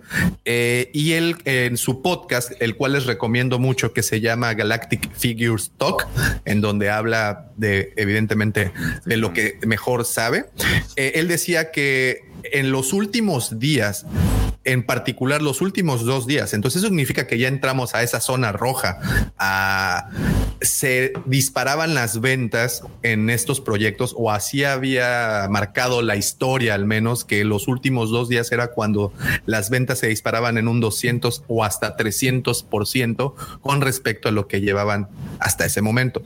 Eh, se había especulado también de que sería el mismo Hasbro quien comprara los faltantes para pues no quedar como el payasito, no, no quedar como Entonces, la semana pasada. Entonces, sí, y, así como el señor Mendoza, otras, otras personas también habían comentado eso mismo, ¿no? Que esto así sería. Eh, lo que nos lleva a pensar de que es posible que pues vamos a ver, o sea, estamos en los dos últimos días. El lunes vamos a tener noticias. Eso es, denlo por un hecho. Vamos a, el día lunes eh, o cuando estén escuchando las personas que eh, eh, descargan el, el, podcast, cuando estén escuchando esto, ya debemos de saber qué fue lo que pasó. ¿no? ¿no? ¿No leíste el comentario de Jack Face? No, no, fíjate, no, no. Pero sí, sí vi que lo publicaron, que muchas personas compartieron su, comentario. Facebook publicó ahí un comentario de que ahora con es que también el, haber soltado a Malakili una semana, pues deja un precedente, ¿no? Y él hacía el comentario de que, o sea que daba a entender que, o sea que el, eh, el, consumidor tiene ahora sí que el mango de la, del sartén, porque puede presionar a, Hasbro para que en los últimos días lo, obligue, lo obligue a, Mira, yo, a saltar algo. Yo te voy a decir, yo, no, sé mucho o tanto como Hasbro, pero, pero sí te puedo decir algo. Lo que han estado intentando hacer desde la pandemia al día de hoy, con tantos eh, Fan First, Friday, Wednesday, Tuesday, lo que han hecho, eh, Bring Home the Bounty, el que sacaron el año pasado, no me acuerdo cómo se llamaba esta también de Mando Mondays, que fue luego fue Mando Tuesday, que luego fue Mando Friday, ya no sabíamos ni qué pasaba. Eh, lo que ocurre es que, ah, bueno, que mira, esto es también cierto, para muchos empiezan a llegar, pero recordemos que esto es para esta fecha, porque eh, si no mal recuerdo el Ketana, tuvimos otras fechas de, de, fondeo. Entonces, eh, yo creo que, híjole, está difícil, no supieron vender el producto, eh, lo platicamos en algún punto. Ellos están intentando hacer comunidad, por eso es que están lanzando tanto contenido. Quieren brincar a la parte, a la, nueva manera de, mercadear las cosas en línea, porque se vieron obligados a eso. Ya la, el e-commerce ya cambió. Actualmente necesitas generar una comunidad para que te consuma y creo que Hasbro es lo que ha estado intentando hacer, entregándonos y acercándonos con las personas que antes eran desconocidas para el comprador. ¿Cuándo habías visto al diseñador de juguetes aparecer en tantas ocasiones? Entonces, están tratando de acercar a esas personas, las están tratando de sacar del fondo para que tengan una cara y entonces generes una empatía y entonces generes justamente una comunidad. Pero esto es un arma de dos filos. Esto es un arma de dos filos, porque ya que generas esta comunidad, ya que tienes esta conversación con tus clientes, pues tienes que cuidar. Los clientes también tienen, acuérdate que la nueva comunicación no es unilateral, la nueva comunicación es bilateral. Lanzas y te responden. Ese es, ese es el arma de dos filos. Y Hasbro probó un poco de esa comunicación bilateral que actualmente rige. ¿Querían una comunidad? Pues que creen, atásquense puerquitos en su lodo porque la comunidad responde, presiona y cancela. Pues es que se pasa este proyecto, ¿no? La verdad es que el, honestamente, desde la óptica del coleccionista, cuando antes de ver a Luke, a mí lo que me desanimó fue ver el, la primera versión, esa que sacaron como en gris, el prototipo. porque yo pensé que iba a haber sacado el producto, no haber sacado el producto desde un inicio, ¿no? No, no, pero aparte yo, yo lo imaginaba más grande, ¿sabes? Me parece que, que para sacar un Rancor poquito más grande que los que ya hay, güey no, no, no, desde ahí yo ya había perdido el, interés. Ojo, yo no cancelé, ¿eh? porque pues lo mío es un problema de, de TOC, ¿no? Entonces si sale, pues tiene que estar ahí, pero, pero la verdad es que hay muchas cosas que han estado desanimando. Y sabes que estoy, yo estoy hastiado de figuras. En mi caso, eh, me ha dejado de interesar un poco estar siguiendo qué salió y cuál nueva hay, de tanto que han estado sacando, tanto ripa que nos han estado dando. La verdad es que llega un punto que se vuelve aburrido. Estaba viendo el, el George Lucas disfrazado de Stormtrooper. Y yo decía, pues qué padre, ¿no? Un George Lucas disfrazado de Stormtrooper, pero simplemente hicieron una cabeza nueva y repaquearon el cuerpo del Stormtrooper. O sea, la verdad es que ya tampoco le están metiendo ni siquiera tanta. Están buscando cosas fáciles para venderte Oye, y, otra las- y la figura. siguiente semana te vienen nuevas figuras con empaque de 50 aniversario. Digo, es, es, es, digo, seguramente están, pero yo creo que ellos mismos se están autocanibaleando. Es decir, si sacas una figura y sacas otras cinco a la semana, pues te van a comprar una de todas, ¿no? En vez de, de tratar de vender la Sí. producción más grande de una sola.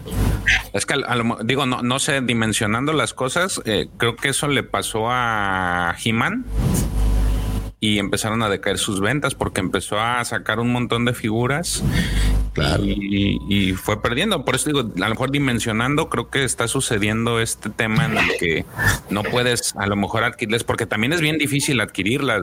O sea, no es así como que las saco, las publico y las saco y, y en las tiendas este, ahí van a estar, ¿no? O sea, es bien difícil conseguir figuras. Eh, muchas de ellas son eh, de- antes de que lleguen a los aparadores, ya tienes a gente que ya las canibaleó por atrás con, con, el, con el encargado del departamento. Entonces es bien complicado conseguir figuras eh, actualmente. Ya no es este, no es nada más competir con en línea contra las los que hacen las eh, las preventas, sino también las que llegan a tienda. Es bien difícil. No, no colecciones cantidad, colecciona calidad. No se, no se equivoquen, no se equivoquen. Cantidad es mejor. Voy a citar a Mies van der Rohe, menos es más, Eso creen ustedes. En el mundo, es que ustedes están hablando del mundo de los coleccionistas. Estoy hablando de los mundos del- de los acumuladores compulsivos. No, más es más. Bueno, bueno, oigan, eh, rapidísimo, ante, bueno, ok.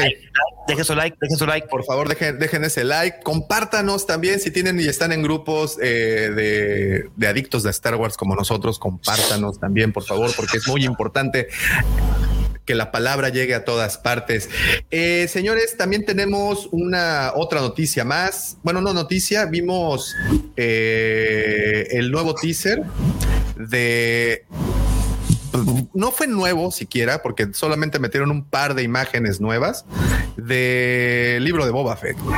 Justamente cuando estábamos grabando la semana pasada, sábado de la semana pasada, justamente en eso, eh, lanzaron un nuevo teaser. Y creo que de todo, lo único que vimos fue a un Boba Fett más ponchadón y a un par de chalanes que creo que van a traer ahí corriendo como loquitos. No, y que está en, en- en tanque de Bacta, ¿no? También. Sí, ya Y se vimos ve a Loki el y su desde cicatricure. está su Sí, Pero ahí debe ser como un recuerdo, ¿no? No se les hace. Vitacilina, güey, una Pues Igual madres. estaba en su sábado de spa, Lucifagor, tú no sabes. Y pues es que, No, eh, mira, mira. el tratamiento es, es, es eso, es constancia. Y él, pues, tiene que ir. Yo creo que nos van a platicar cómo sale del Sarlacc y ese Bactatán que es cuando lo están curando de salir, de estar digerido por dos Fíjate, días o tres días. Aquí te va, aquí te va, aquí te va. Danza con lobos. El este Boba con Fett de alguna manera se las arregla para hacer explotar al, al, al. Danza con lobos, güey. ¿Te acuerdas de esa película? Costner. Sí, Kevin Costner, era qué buena. Era, fue la primera película Ganó que vi en mi ¿no? vida. Tatanka, Davomático, Tatanka. Tatanka, Tatanka. Bueno, pero acuérdate de que a él lo encuentran medio muerto y se lo llevan a la tribu esta. Yo creo que algo así vamos a ver con los Tusken Riders, en donde lo encuentran así todo, todo tirado y su armadura se perdió por la explosión porque posiblemente hizo volar el jetpack para poder explotar a este güey. Lo encuentran así todo tirado y, ya y, lo, y lo curan. Y este y luego sale Fennec Shan y le dice yo te curo más y papacito, papacito. curaron. vamos a ver, ¿sabes qué? Sí creo que vamos a ver algo de Bonnie y Clyde con estos dos metiéndose en problemas a través de la galaxia. Django tenía Sam Whistle y Boa tiene Felix Sandwich. Pues es que saben en dónde depositar sus sus genes clonados. Ay, Dios. Güey, dije genes clonados, no dije nada más feo. En fin. Oye, Davo, ¿me permites compartir este con los nuestro querido Guampo Auditorio un minuto de un minuto gamer, gamer minuto? Por favor, por favor. Querido Guampa Auditorio, ahorita es un muy buen momento si eres gamer de la vieja escuela, porque la siguiente semana suceden dos cosas muy divertidas y muy padres. La primera, el día martes eh, empieza lo que es el festejo de Bungie, el 30 aniversario. 30 aniversario de empezar a crear juegos. Y, con, y cómo se va a reflejar, se va a reflejar en el juego Destiny 2 con su paquete especial de 30 aniversario y van a empezar a revivir cosas del Destiny y se rumora que van a sacar armas del juego Halo. A lo que me lleva a decir la segunda noticia. El día miércoles em- sale el Halo Infinite. La verdad se ve chido, güey. Para aquellos que jugamos el Halo 1 en el Xbox cuando salió, güey, creo que fue hace 20 años. La verdad me hace recordar todas esas cantidades de horas que pasé solo y con mis amigos jugando este en ¿cómo le puedo decir? En multiplayer. Me acuerdo que conectábamos dos Xboxes con un, claro. eh, un cable Ethernet eh, cruzado este, y con dos proyectores. Entonces eran cuatro contra cuatro. Imagínate eso, güey. Cuando antes podías jugar multiplayers presencialmente. güey. Ya se ha perdido ese hermoso arte, esa, esa convivencia donde, pues obviamente, Baban café. Ay, ay, ay. No, donde se perdía, esa- eh, eh, donde se ha perdido esa convivencia que tenías con los amigos de que, oye, voy a ir a jugar videojuegos a la casa de tal. Si ya no se usaba. No, pues ya ahora todos en línea, cada quien tiene, tiene que tener su consola, güey. Antes, yo fíjate que- la consola, güey, cada quien nomás se compraba un control y vámonos. Teníamos, hubo una época que todos los jueves tenía noche de FIFA y era ir a echar un torneo de FIFA y era una joya, pero obviamente la cerveza y el Sí, sí, taco sí. y- era, era la, era la convivencia, güey. Yo, nosotros era jueves de Halo, güey. Y así se llamaba, jueves de Halo. Digo, hay gente que les gusta ir a bares, a tubos, etc, etc, etc. Nosotros jugamos Halo, éramos ñoños, güey. Oigan, le quiero mandar un beso grandotototote a mi madre santa que nos está viendo. Mami mía, te amo. Besos. De Altacuache, que también está por ahí. Papito, te amo. Besos, besos. Andan ahí. Abrazos, abrazos máximos. Siempre nuestros primeros fans es. Sí, caray. De verdad. Y, y- y- y los únicos que se han quedado, Lucifer. Pues porque nos quieren, güey, porque de otra manera ya hubieran oído. y yo creo que a veces dudan un poquito.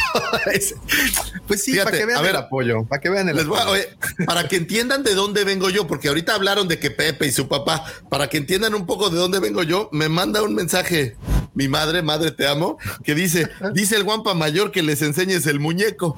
¿Ves? Papi, te quiero pues, pero ahí están. ahorita, al ratito se los digo, papi. Ay, ay, ay. Este, ya en, en, en OnlyFans. Este, Ah, sí, sí, sí, ya es OnlyFans. Oigan, y bueno, ya para terminar con las notas de esta semana, tenemos el George Minuto. ¿Qué salió en High Republic, George? Platícanos. Eh, acaban de liberar una nueva portada para los libros de el último libro, bueno, el siguiente libro, la siguiente novela. Eh, déjame te paso la imagen. Este que la verdad ah, ya habían liberado una primera una primera imagen que es el libro de Fallen Star pero esta semana liberaron ya otra otra portada alternativa del libro, el cual eh, podemos ver la caída del Starlight Beacon del cielo.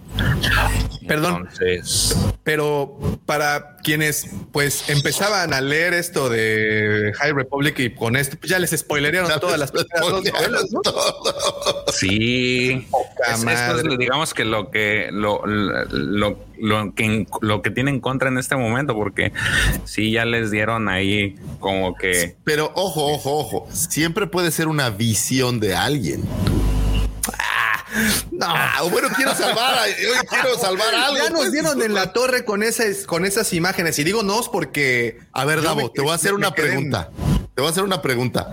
En el futuro no existe el beacon. Todos sabíamos que iba a desaparecer. ¿De qué hablas? Es que, ok, pero ¿qué pasa si pudo haber quedado en las regiones desconocidas y eso tuvo que Como haber conectado de con los, lo nuevo? de los am- Amazano, ¿cómo se llaman, George? Los Yuna- Amaxin- Yusambon. Amaximino. Amaxino. los Amaxin. Bueno, pero Anyway. eh, Pues mira, está, está, está muy buena la portada. Digo, quien no. Está bonita, no, leído, no, sí, sí, sí, están- está padre. Digo, están te dan en la madre, pero está bonita.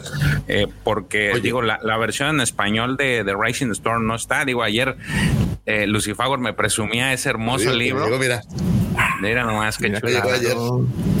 Ese es el último y con ese cierran esta. Bueno, no es cierto, con el nuevo, ¿verdad? Con, Con el, el. Fallen Star cierran, ese es el intermedio, pero este ya en ese lo que tiene de bueno son todas las peleas que se dan. Digo, sin spoilearles tanto, hay demasiadas peleas muy buenas de Jedi. Sí, me tapo y sigo y sigo yendo. ¿Qué pasa?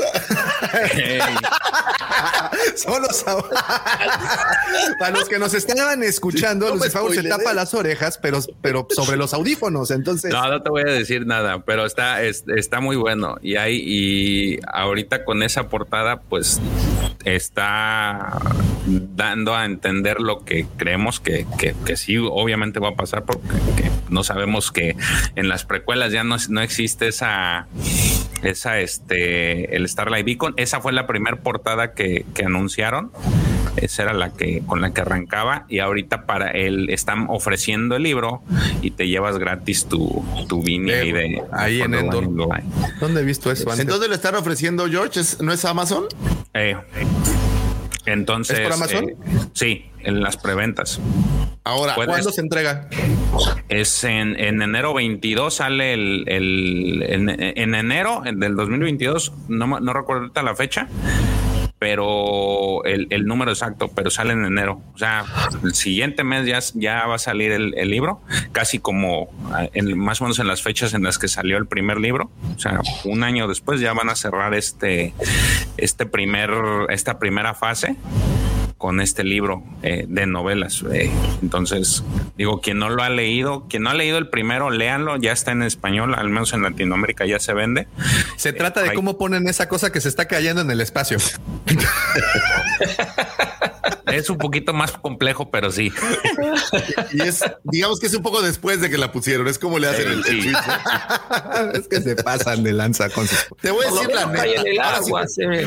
Ahí Sí. se ve que por lo menos cae en, en el mar. No sé qué es, si es el mar o un lago grande. ¿Sabes qué se parece? Ahora que estaba viendo la, eh, la serie, terminé de ver la serie de Foundation, se parece a la, a la, a la cosa esa que conecta al el planeta, Ah, está bien se va, se va cayendo. La Oye, neta, a mí sí me emocionó la, la toma. Habla- ¿eh? Perdonen que lo diga. O sea, sí, eh, sí, porque tú ya conoces la historia y digo, evidentemente los que están involucrados ya con High Republic, pues bueno, eh, saben de qué va, pero pues Oye, y hablando de High Republic, no se hace eso. hablando de High Republic, el 12 de enero sale el primer número de Eye of the Storm. Vean nomás chulada de portada también. güey. Pim, pim, pim, pim.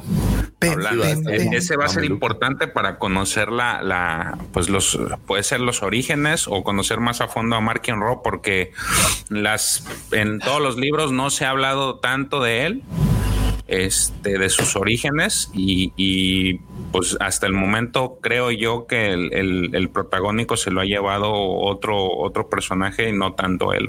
Entonces, sí son de las cosas que, que yo al menos espero. Pues ¿Quién se la ha llevado? ¿La viejita que le dice por dónde o qué? No. Eso se oyó de muchas eh, formas. Eh, no, no, no, no, no, no, no, no. no Nos van a cancelar. Señores, si ustedes eh, después de un año no han leído, aunque sea el primer libro, shame on you. No es spoiler. Yo no lo he leído. No, no, no. Pues aunque sea, chútate el audiolibro cuando vayas al baño o algo para que le des un. No entendiste, güey. No puedo escuchar los audiolibros, güey. Yo trabajo en obra, güey. Si me pongo los audífonos, me cae una pinche viga, güey. me Ahí quedó. Cuando vayas al baño, dije, digo, ¿a poco no, O cuando vayas en el, en el, en el cuando- automóvil. Cuando, cuando voy al Zen, güey, es un momento de meditación, introspección, güey, y actualizarme en todas las redes sociales, güey, porque es el único momento que tengo para hacerlo. güey. It's me time. Muy bien. Guacala, pero ok. Eh, muy bien. Eh, antes Oigan, de que- nada más hacer un comentario de esto que estamos viendo. Si están buenos, denles la oportunidad, se los digo en buena onda. Denle la oportunidad, si están chidos. Digo, a lo mejor empieza un poco lento y les voy a decir la neta, eh. Para mí lo más divertido ni siquiera ha sido este tema de los NIL y la estación, eh. Entonces, este, pero bueno, se- de verdad lean, lean High Republic, está bueno, sí, de verdad sí está bueno, échenle ganas. Miren, Lucifago lo está recomendando, cosa que. Certificado por pagos. cosa seria. ¿eh? Güey, me he divertido bastante. Esa es, es- es la verdad. Hacía tiempo que no me divertía leyendo eh, algo de Star Wars y me, me ha divertido bastante más que muchas otras cosas. Entonces, yo sí te los recomendaría. Y digo, George me va a entender. Ahora que estaba, que, que- que ya descubrí cómo de dónde vienen los Nil, me gustó mucho. Pensé que así de dónde vienen los niños. No, ¿de dónde vienen Y los- Con todo gusto Edgar? iba a dar una explicación ahorita. Eh, No, ok.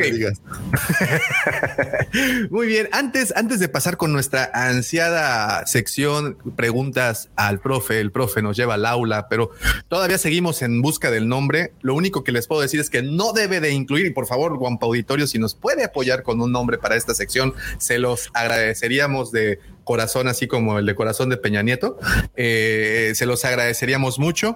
Pero bueno, en esta ocasión nos va a llevar el profe al aula eh, con, con toda la información que nos trae. Pero antes, el señor Mendoza quiere lanzar una pregunta al aire para que se responda, ojo, para que se responda a lo largo del programa. Bueno, a lo largo de lo que resta del programa y, y al final vamos a leer estas respuestas porque aparentemente el señor Mendoza quiere ver de nueva cuenta que Internet se rompa con tanto. Bueno, a ver, vas, vas, Pepito, vas, Pepito. Solo, solo, solo, solo. Bueno, hace, eh, no recuerdo si fue Perdón, el perdón, perdón, perdón, rapidísimo. Pato Galera, señores, nada más quiero decirles esto. Tiene el pin Lucifagor de ser quien tiene el boleto 0001 de la Guampacón. Ese se merece unas dos cargas sísmicas, querido señor Mendoza. Mi querido Pato, aquí te esperamos. ¿Cómo no? Tuve la oportunidad de conocer. Ahí va. Vámonos. va la siguiente. Ese, ese sí es un artículo de colección. Una más, una, más. Una más. Orgasmos sonoros. Gracias, señor Mendoza. Eh, es un artículo de colección. ¿Están de acuerdo? Tener Totalmente el primer boleto de la primera e- edición de la Wampacón. Oye, nomás eso va a valer en tres años como mil millones de dólares galácticos. Y más si se lo autografiamos Sí, ahora que estamos aquí. Sí, sí, sí, sí. Le vamos a Güey, mandar. no, espérate, eso va, a demerit- va, va a depreciar, güey. O sea, Va a ser una mancha. no, güey. ¿Cómo crees? Pues si va, se va a autografiar, toma una fotografía, lo lleva con AFA y pues. Mira, business Y opportunity. lo ve AFA y dice, no, esto es basura. Ah. Por 200 de estos te damos uno de Rose. Por fin. Bueno, ahí les va. Hace un par de programas alguien de aquí en- del panel dijo, hizo un comentario de las secuelas de que el personaje de, de- de la trilogía de las secuelas no era Rey, era Kylo. A lo que me puso a reflexionar para que vean que sí escucho lo que grabamos, ¿verdad, querido Lucifagor? Este el, el- el precedente es el siguiente. En la trilogía original, el héroe es Luke Skywalker. Pero en las secuelas, ¿quién es el héroe? ¿Es Rey? ¿Finn? ¿Poe? No, no, no, como que no hay un. Eh, Yo, yo te digo quién es el héroe, güey. No, espérate, güey. La no de- decepción es el héroe en las es- La víbora O sea, esa que no- sale. Pero realmente, ¿quién es el héroe? O sea, ¿quién es el personaje principal? ¿Quién es el que recorre todo el camino del héroe del cual siempre... eh, eh, en el universo cinematográfico, profesor, no me vas a... ¿qué- qué estás? Profesor, no me vas a dejar mentir. Este... No, no, no hay alguien que vea. O sea, Rey, Rey desde el momento uno no, no, no tiene toda esa, ¿cómo le podemos llamar? To- toda esa, todo ese calvario que sufre un héroe. Empieza como, como Luke empezó, un granjero que pasa por situaciones eh, que le afectan a nivel personal y luego que ya se redime como el, el mejor de todos. Mira, de entrada, Kylo no, no puede ser porque es el villano. no, no, sí, no. eh, eh, alguien se no- redime al final y todo. El no, que era el personaje principal, fue el comentario que hizo, no, no que fuera el héroe. Eso, por eso generé, por eso me empecé a dar vueltas a la, así la ratita, güey, empezó. Como ahorita estoy en, en antibióticos, güey, no la puedo inundar, güey. Entonces, momentos de lucidez. Todo el momento. Este, la pregunta yo creo que es interesante y no sé si en, episodios previos eh, lo hemos planteado. Yo recuerdo, no. A ver, Mira, miembros Rose, Rose. Tico es un gran personaje. Este, adelante, profe, adelante. No, no. eh, yo en, en- empe- va, retomé. Yo hacía muchos años que había escrito para una revista de cine que sale por internet y este año retomé la escritura de columnas, esta vez específicamente a Star Wars. Y escribí justamente una columna sobre, sobre todo el, el derrotero de, de Rey o, el, o, el- o- o cómo, cómo hace el camino del héroe Rey Es la primera, ¿no? en la, en la trilogía. Eh, no, la segunda creo que fue, la segunda nota. Eh, y, y bueno, ahí medio que explico, o dentro de mi impresión, en, en qué falla todo este, este camino del héroe. Así que bueno, pero sí es un tema que acá no, no hemos tratado y lo, lo podríamos tratar en, en sucesivos programas. Sí, sí. Bien, bien. Estaría George. bueno porque esa nota está muy in- interesante. Este, híjole. No, no hay alguien como que tú digas, este es el verdadero héroe. Güey". Davo. Artu. Sí, el, el- el mayor problema es que no hubo una, una eh, o por lo Una menos figura, lo que ¿no? veo yo, no hubo, no hubo de entrada un plan unificador de toda la trilogía. Oiga, esta, Entonces, esta- sí, eh, esta pregunta, bueno, si Luke era granjero, ¿qué sembraba? No, era cosechaba humedad. cosechaba humedad, la humedad se siembra sola. Esa es así se deja nada más. Este, muy bien. Ok, pues van- van- podemos tomarlo y ahondar en ello en un programa más adelante. Y pues por favor, estaría interesantísimo escuchar la opinión de todos. Está buena esa, esa nota. Si no la han leído, eh, la nota del profe George. está muy buena. Mándame. ¿Por qué no lo en la Nación Guapa, güey? Sí, Este, compártela. Comparte, comparte la nota y comparte la pregunta y lo hablamos en el siguiente programa o Sí, sí, sí. Eh, ok, muy bien. Oigan, este, antes de continuar, este, George, te recomiendo que le pongas mute a tu, a tu equipo, por favor. y voltea a ver.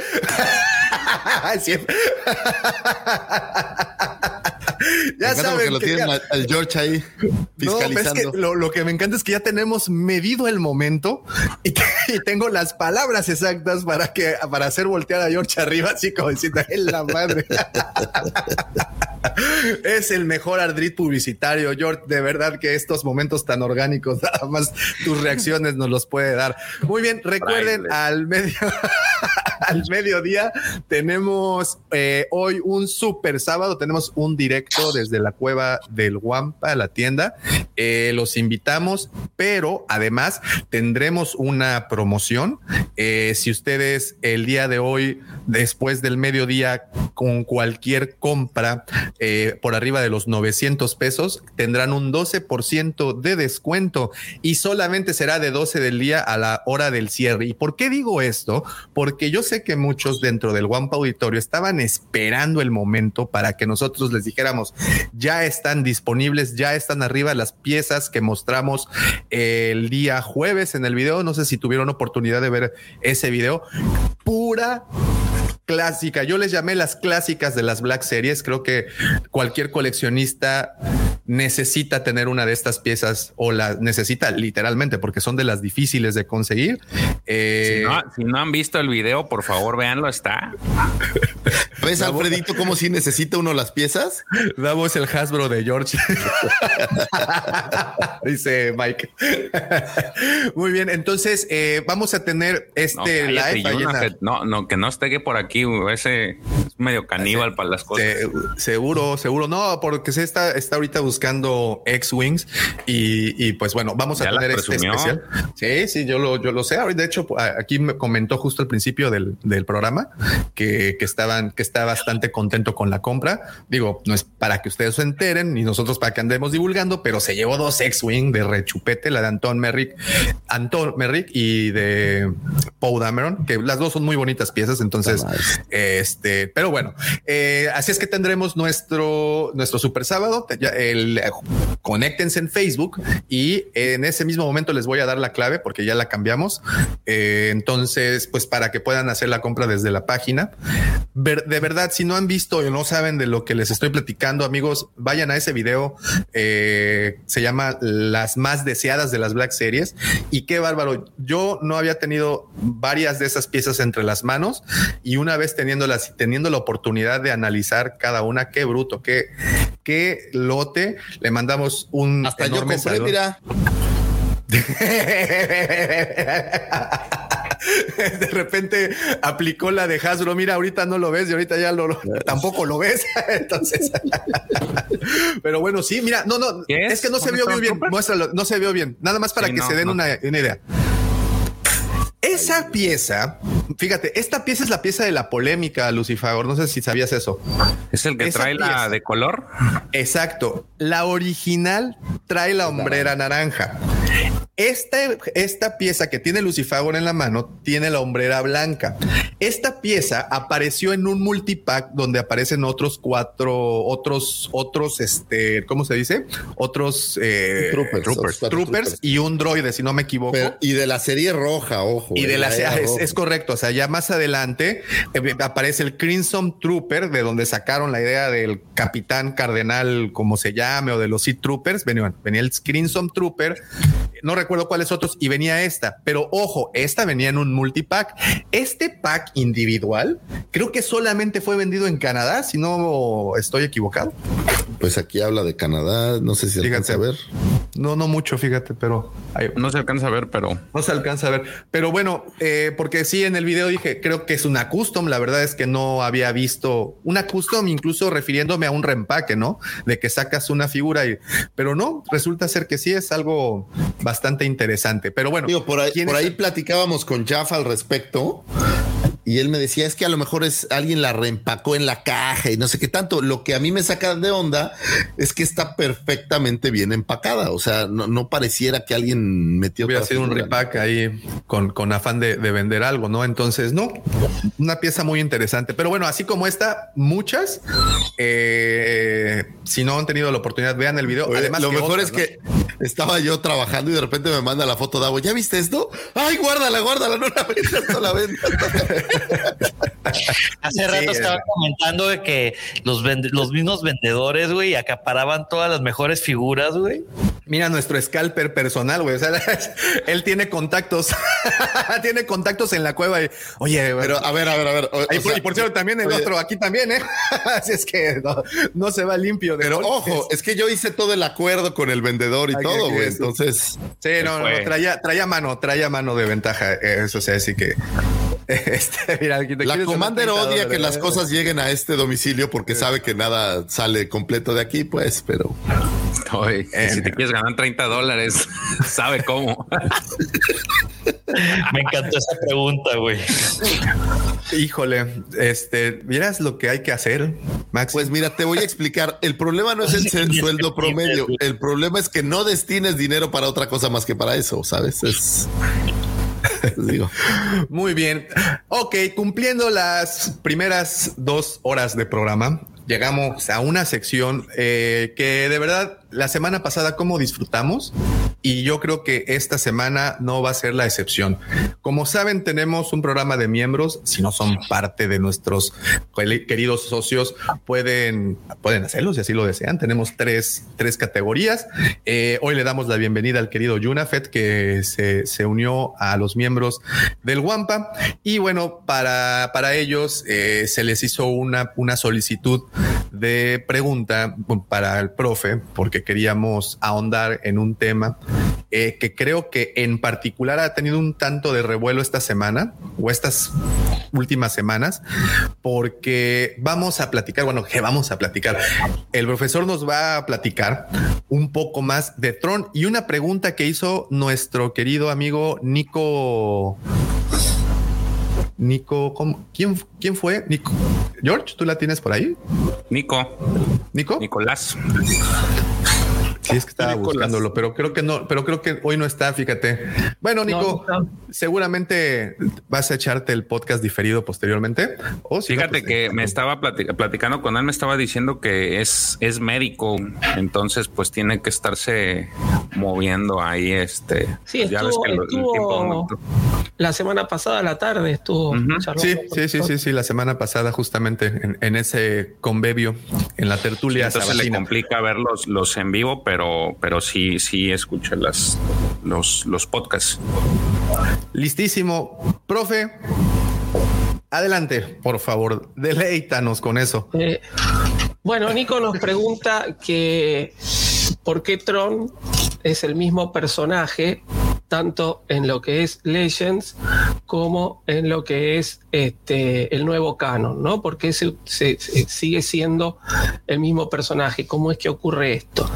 Así que bueno, antes de, de arrancar un poquito con, con la historia de, de Tron, eh, tenemos que, que hacer una diferencia entre lo que es un remake y lo que es un reboot. Entonces, eh, un remake es justamente volver a hacer algo. Es decir, tomar una historia vieja, por ejemplo, y traerla con algunas modificaciones a esta época. Entonces, este, pero básicamente es la misma historia, con algunas pequeñas modificaciones. Y un reboot es hacer las cosas de nuevo, ¿sí? Es decir, tomar historias viejas y modificarlas, uy, perdón, modificarlas de modo de que eh, tengan un poco esas referencias a lo antiguo, pero sea algo completamente nuevo, ¿sí? Entonces tenemos, por ejemplo, eh, que a mí también me gusta mucho, porque soy fan en general de la ciencia ficción, Battlestar Galactica, ¿no? Battlestar Galactica sale a fines de los 70, después de Star Wars, es una serie inspirada, ¿sí? O, que toma algunas ideas de Star Wars, inclusive muchos modelos de las naves y demás fueron descartes que quedaron, eh, porque trabajó gente de, lo que después va a ser Lucasfilm, trabajó en, en la serie de Battlestar Galactica, inclusive este, John Dijkstra fue uno de los productores, este, y muchas naves y modelos eran cosas que habían quedado descartadas para la producción de Star Wars. Eh, y después, eh, en, los años 2000, se hace el reboot, es decir, se toma una, una eh, una peripecia similar, es decir, la lucha entre la humanidad con una raza de guerreros llamados Silones, pero este, se le da como una vuelta de tuerca, un giro. Entonces tenemos si bien tenemos los nombres por ahí de los mismos personajes, algunos personajes han cambiado, ¿no? Entonces, mientras que la serie original teníamos el trío de héroes, por decirlo de alguna manera, que era Apolo, Starbuck y Boomer, que eran tres este, hombres, ahí está la pregunta de, Nico. Dice, mi pregunta, si es el Traum que aparece en Legend como en el del imperio, es exactamente el mismo de las novelas del nuevo canon, ¿no? Entonces, se toma en Battlestar Galactica a estos tres personajes que eran hombres y después en el reboot solo Apolo queda como hombre mientras que Starbuck y Boomer pasan a ser mujeres. Eh, y más adelante nos enteramos que además son este, como infiltrados de los silones dentro de las filas de la humanidad. Entonces, eso es un reboot. Se toman elementos de historias viejas y se hace una historia completamente nueva. ¿Qué pasa con el personaje de Tron? Con el personaje de Tron se toma el mismo personaje y no se le cambia la, las características. Tron es un personaje de una raza alienígena humanoide que tiene la piel azul, los ojos rojos, que se llama Chis, y es un personaje que es este, un gran almirante dentro de las tropas imperiales, es un personaje que es un gran estratega, es muy frío, es muy calculador, pero la característica principal es que él analiza la cultura de todos los pueblos. ¿no? Él dice que uno puede determinar las virtudes y las debilidades de un pueblo a través de su cultura. Y él, a partir de estudiar detalladamente la cultura de un pueblo, elabora las estrategias y las acciones necesarias para que el imperio los conquiste. ¿sí? Entonces, todas estas características se van a mantener, tanto en lo que es Legends como lo que es el nuevo canon. ¿Qué es lo que se hace el reboot? Bueno, principalmente el reboot de la historia, ¿sí? Entonces, eh, pero el personaje se sigue manteniendo el mismo. Entonces, la primera vez que aparece eh, Tron, cuyo nombre original es Mitrau Nuruodo, eh, es en la novela Heredero del Imperio, ¿sí? Este, en el año 1991, eh, que es, salió por, esta vez no salió por la editorial del Rey, que normalmente era la, editorial que publicaba los libros de Star Wars, sino por la editorial Bantam Spectra. esta novela es la primera de lo que se va a conocer como la trilogía de la Nueva República, ¿sí? Es decir, oficialmente dentro de, Legends se conoce como la trilogía de la Nueva República, eh, que tenemos es eh, Heredero del Imperio, eh, ah, yo ahí te mandé, Davo, una, imagen, a ver si la podemos compartir porque ahora se me hizo una laguna con el libro del medio, ¿sí? No te preocupes. Aquí están. Ahí está, es Heredero del Imperio, El Resurgir de la Fuerza Oscura y La Última Orden. Como podemos ver, esta es la edición que se hizo después en español, que hasta el momento es, este, si no estoy equivocado, es este, la única edición que hay en español. Creo que no se volvió a reeditar con el. Sí se volvió a reeditar con el sello de Legends en inglés.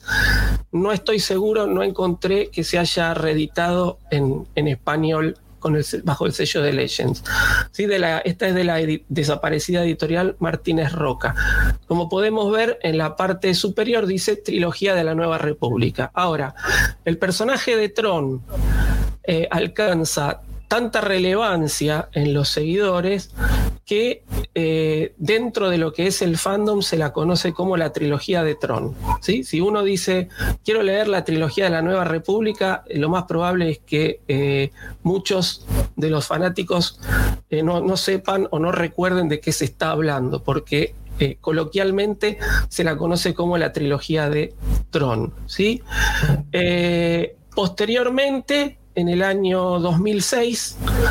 Eh, Timothy Zahn, que es el autor, creo que, no, lo había mencionado antes, Timothy Zahn, que es el autor y el creador de este personaje, va a sacar una, una nueva novela con Tron como protagonista que se va a llamar Vuelo de Expansión, ¿sí? en el título en español, pero solo salió la versión oficial en inglés ¿eh? a buen entendedor, pocas palabras, ¿sí? el Outbound Flight, este, sí, esta vez por editorial del Rey, y nos está ambientada más que nada en la época de las precuelas y entre varios hechos que no voy a, mencionar para, para, no spoilear, porque tiene conexión con prácticamente este, gran parte de lo que es la, la, la historia de, de, lo que hoy es el universo, el viejo universo expandido o Legends, nos relata de qué manera se encuentra Tron con Darth Sidious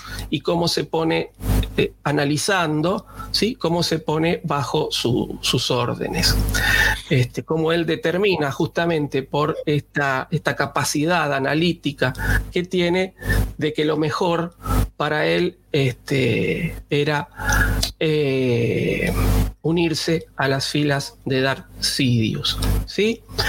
Eh, entonces, buscando, ¿sí? este, George me pasa un link de una nota escrita por este, Rafa Galán, que es colaborador de la Biblioteca del Templo Jedi, que extraigo, digamos, un, un una pequeña oración, ¿sí? que eso me determinó a buscar un poco más, que dice, este, Junto con la aparición de Tron en Rebels, Sun escribiría una nueva novela titulada sencillamente Tron, que narra los primeros días del personaje como oficial imperial. Sun no tuvo que cambiar nada del personaje ¿no? y declararía lo siguiente, es como un viejo amigo al que entiendo completamente. Entonces, eh, a partir de ahí empecé a buscar la eh, entrevista original y extraje algunos, es una entrevista que se le hizo en el año 2017, Andrew Liptak es el, el entrevistador, este, y voy a leer algunos pequeños párrafos de esta entrevista, no la voy a leer toda porque es bastante larga, pero extraje creo que es lo más importante, ¿no? Que dice eh, Tron, que dice, perdón, Timothy Zahn acerca de su personaje y cómo justamente lo trae a este eh, nuevo universo expandido este, y actual canon en la época de Disney. Le pregunta, eh, su primera novela de Star Wars, Heredero del Imperio, se publicó en 1991 y presentó a los lectores al gran almirante Tron. Desde entonces se ha convertido en uno de los personajes más populares de la historia de Star Wars. ¿Cuál cree que es la razón de su perdurable popularidad? Creo que es porque era muy diferente de cualquier otro villano que habíamos visto en Star Wars hasta el momento. La mayoría de los imperiales parecían seguir la escuela de pensamiento de golpear con una piedra con respecto a la oposición. Tron, por el contrario, utilizó una estrategia y una planificación cuidadosa y por lo general se las arregló para estar dos o tres pasos por delante de la nueva república. A los lectores les gusta que sus villanos sean un desafío para los héroes, porque eso los obliga a llevar su mejor juego al campo. Cuanto más inteligente sea el oponente y más difícil sea la pelea, más satisfactoria será la victoria.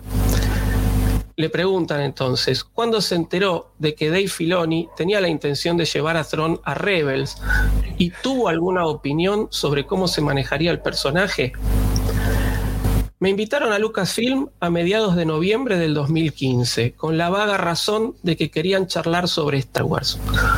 Hubo indicios de que esto iba a ser algo importante, pero no tenía idea de lo que estaba pasando hasta que todos se reunieron en la sala de conferencias y Dave me dejó caer la noticia. No hace falta decir que me quedé anonadado. Luego me mostraron el clip de la primera aparición de Throne y tuve un recorrido, es decir, realiza un recorrido por todo el lugar de trabajo de Rebels y la oportunidad de conocer a todas las personas maravillosas que trabajan en el programa. No tuve ninguna opinión real sobre cómo se iba a manejar Tron, principalmente porque el tiempo de espera de una serie animada es tan largo que gran parte de la temporada 3 ya se había terminado. Pero confié en Dave y en el equipo para hacer bien al personaje. Después de todo, ¿por qué traerlo a Rebels si ibas a cambiarlo drásticamente?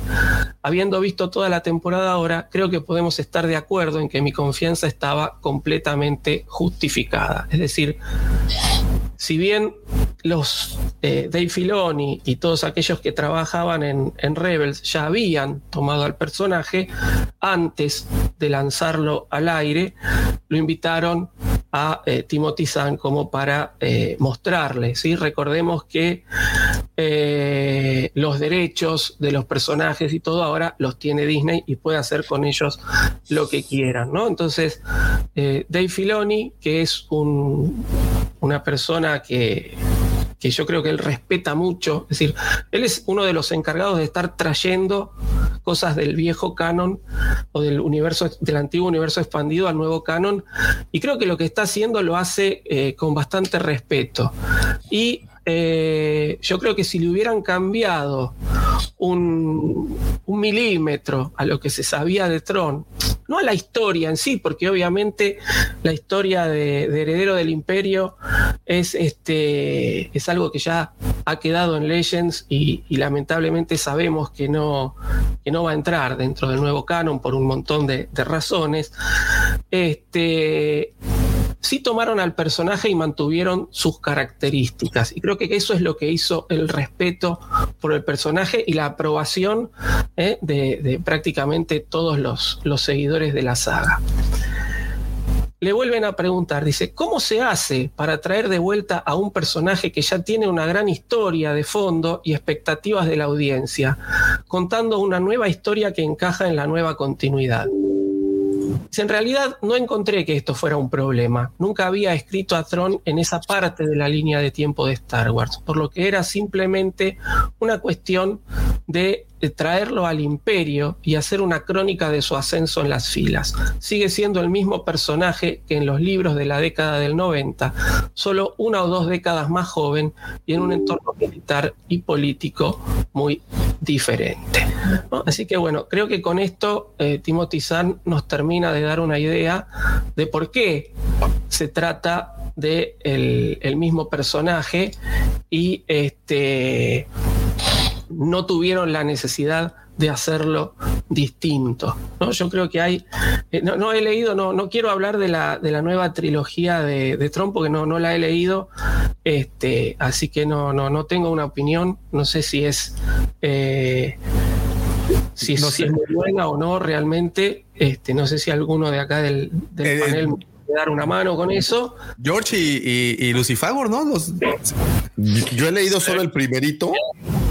Y, y, es efectivamente como el ascenso de Throne a. Yo no leí, por ejemplo, ese otro del que hablaba de Flight eh, Outbound. Outbound Flight.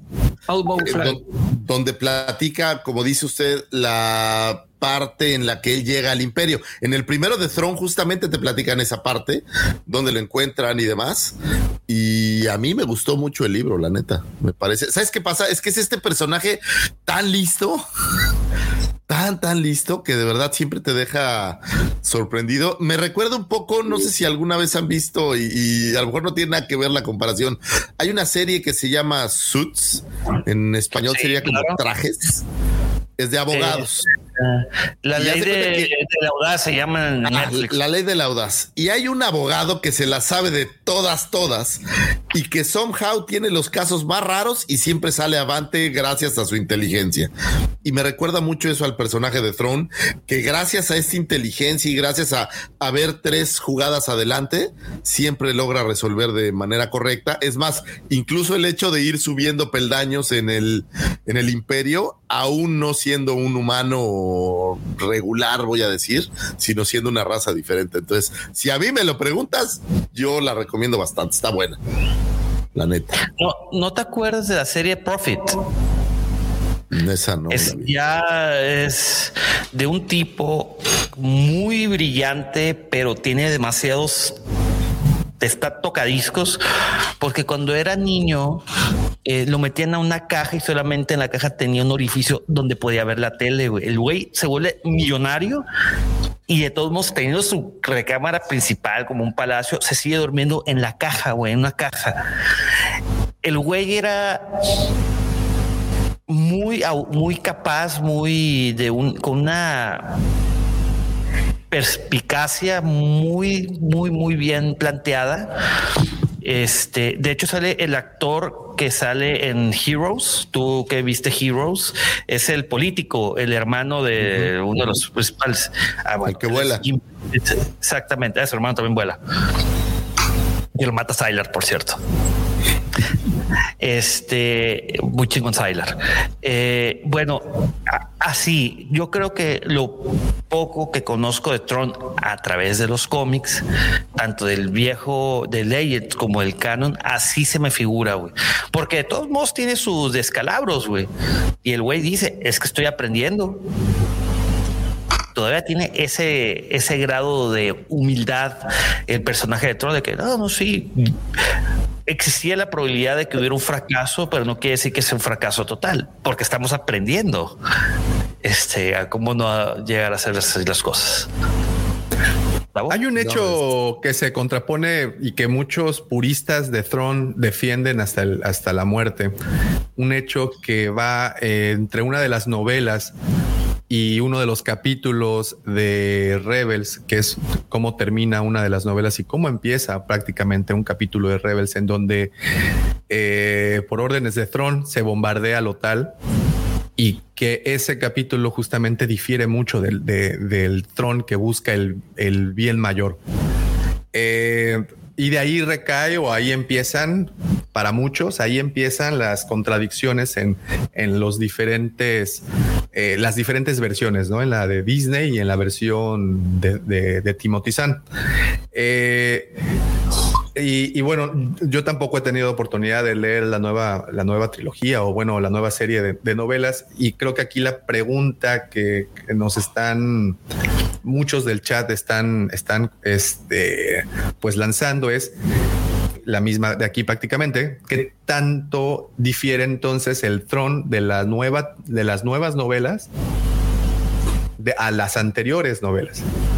Eh, no sé, eh, por ejemplo, tenemos, ah, por cierto, aquí en el chat anda eh, Soul Nova, Gaby, te mandamos un, saludote, ya hemos tenido oportunidad de platicar con ella aquí en el, en el, en el podcast. creo que una autoridad, ¿verdad, George? En, cuestión de, de Tron. Claro. Sí, sí, sí. De hecho, ella sí, este, pues es fanática a 100% del personaje.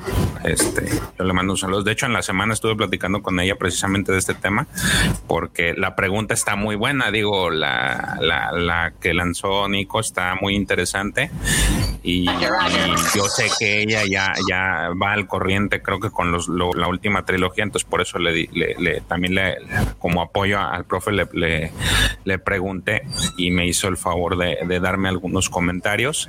Este, pero sí, sí estaría interesante que, que al menos de esa, parte, pues ella sí nos pudiera platicar un poco, a ver si, si, si se da la oportunidad de ella de, de, echarse una platicadita, si no en, en otro podcast, pero... En otro programa, seguramente. ajá, en otro programa para, para hablar más de detalle, porque sí, yo tampoco he leído la, la, la, la nueva trilogía, la de Ascendencia, pero entiendo a lo que me dice ella, pues te maneja todos los orígenes antes de, y si hay un, este, y si hay una, pues ahí todavía te agrega más información de lo que ya era el personaje y vas entendiéndolo todavía más. De hecho, ella me hizo la recomendación de que la, el, libro imperdible que tienes que leer para, para entenderlo y donde, donde creo que hay una, eh, llegas a un punto en el que puedes, puedes tener a los dos, a las dos trilogías, es el de Outbound Fly este, entonces eh, ahí te das cuenta de cómo, cómo es Tron, eh,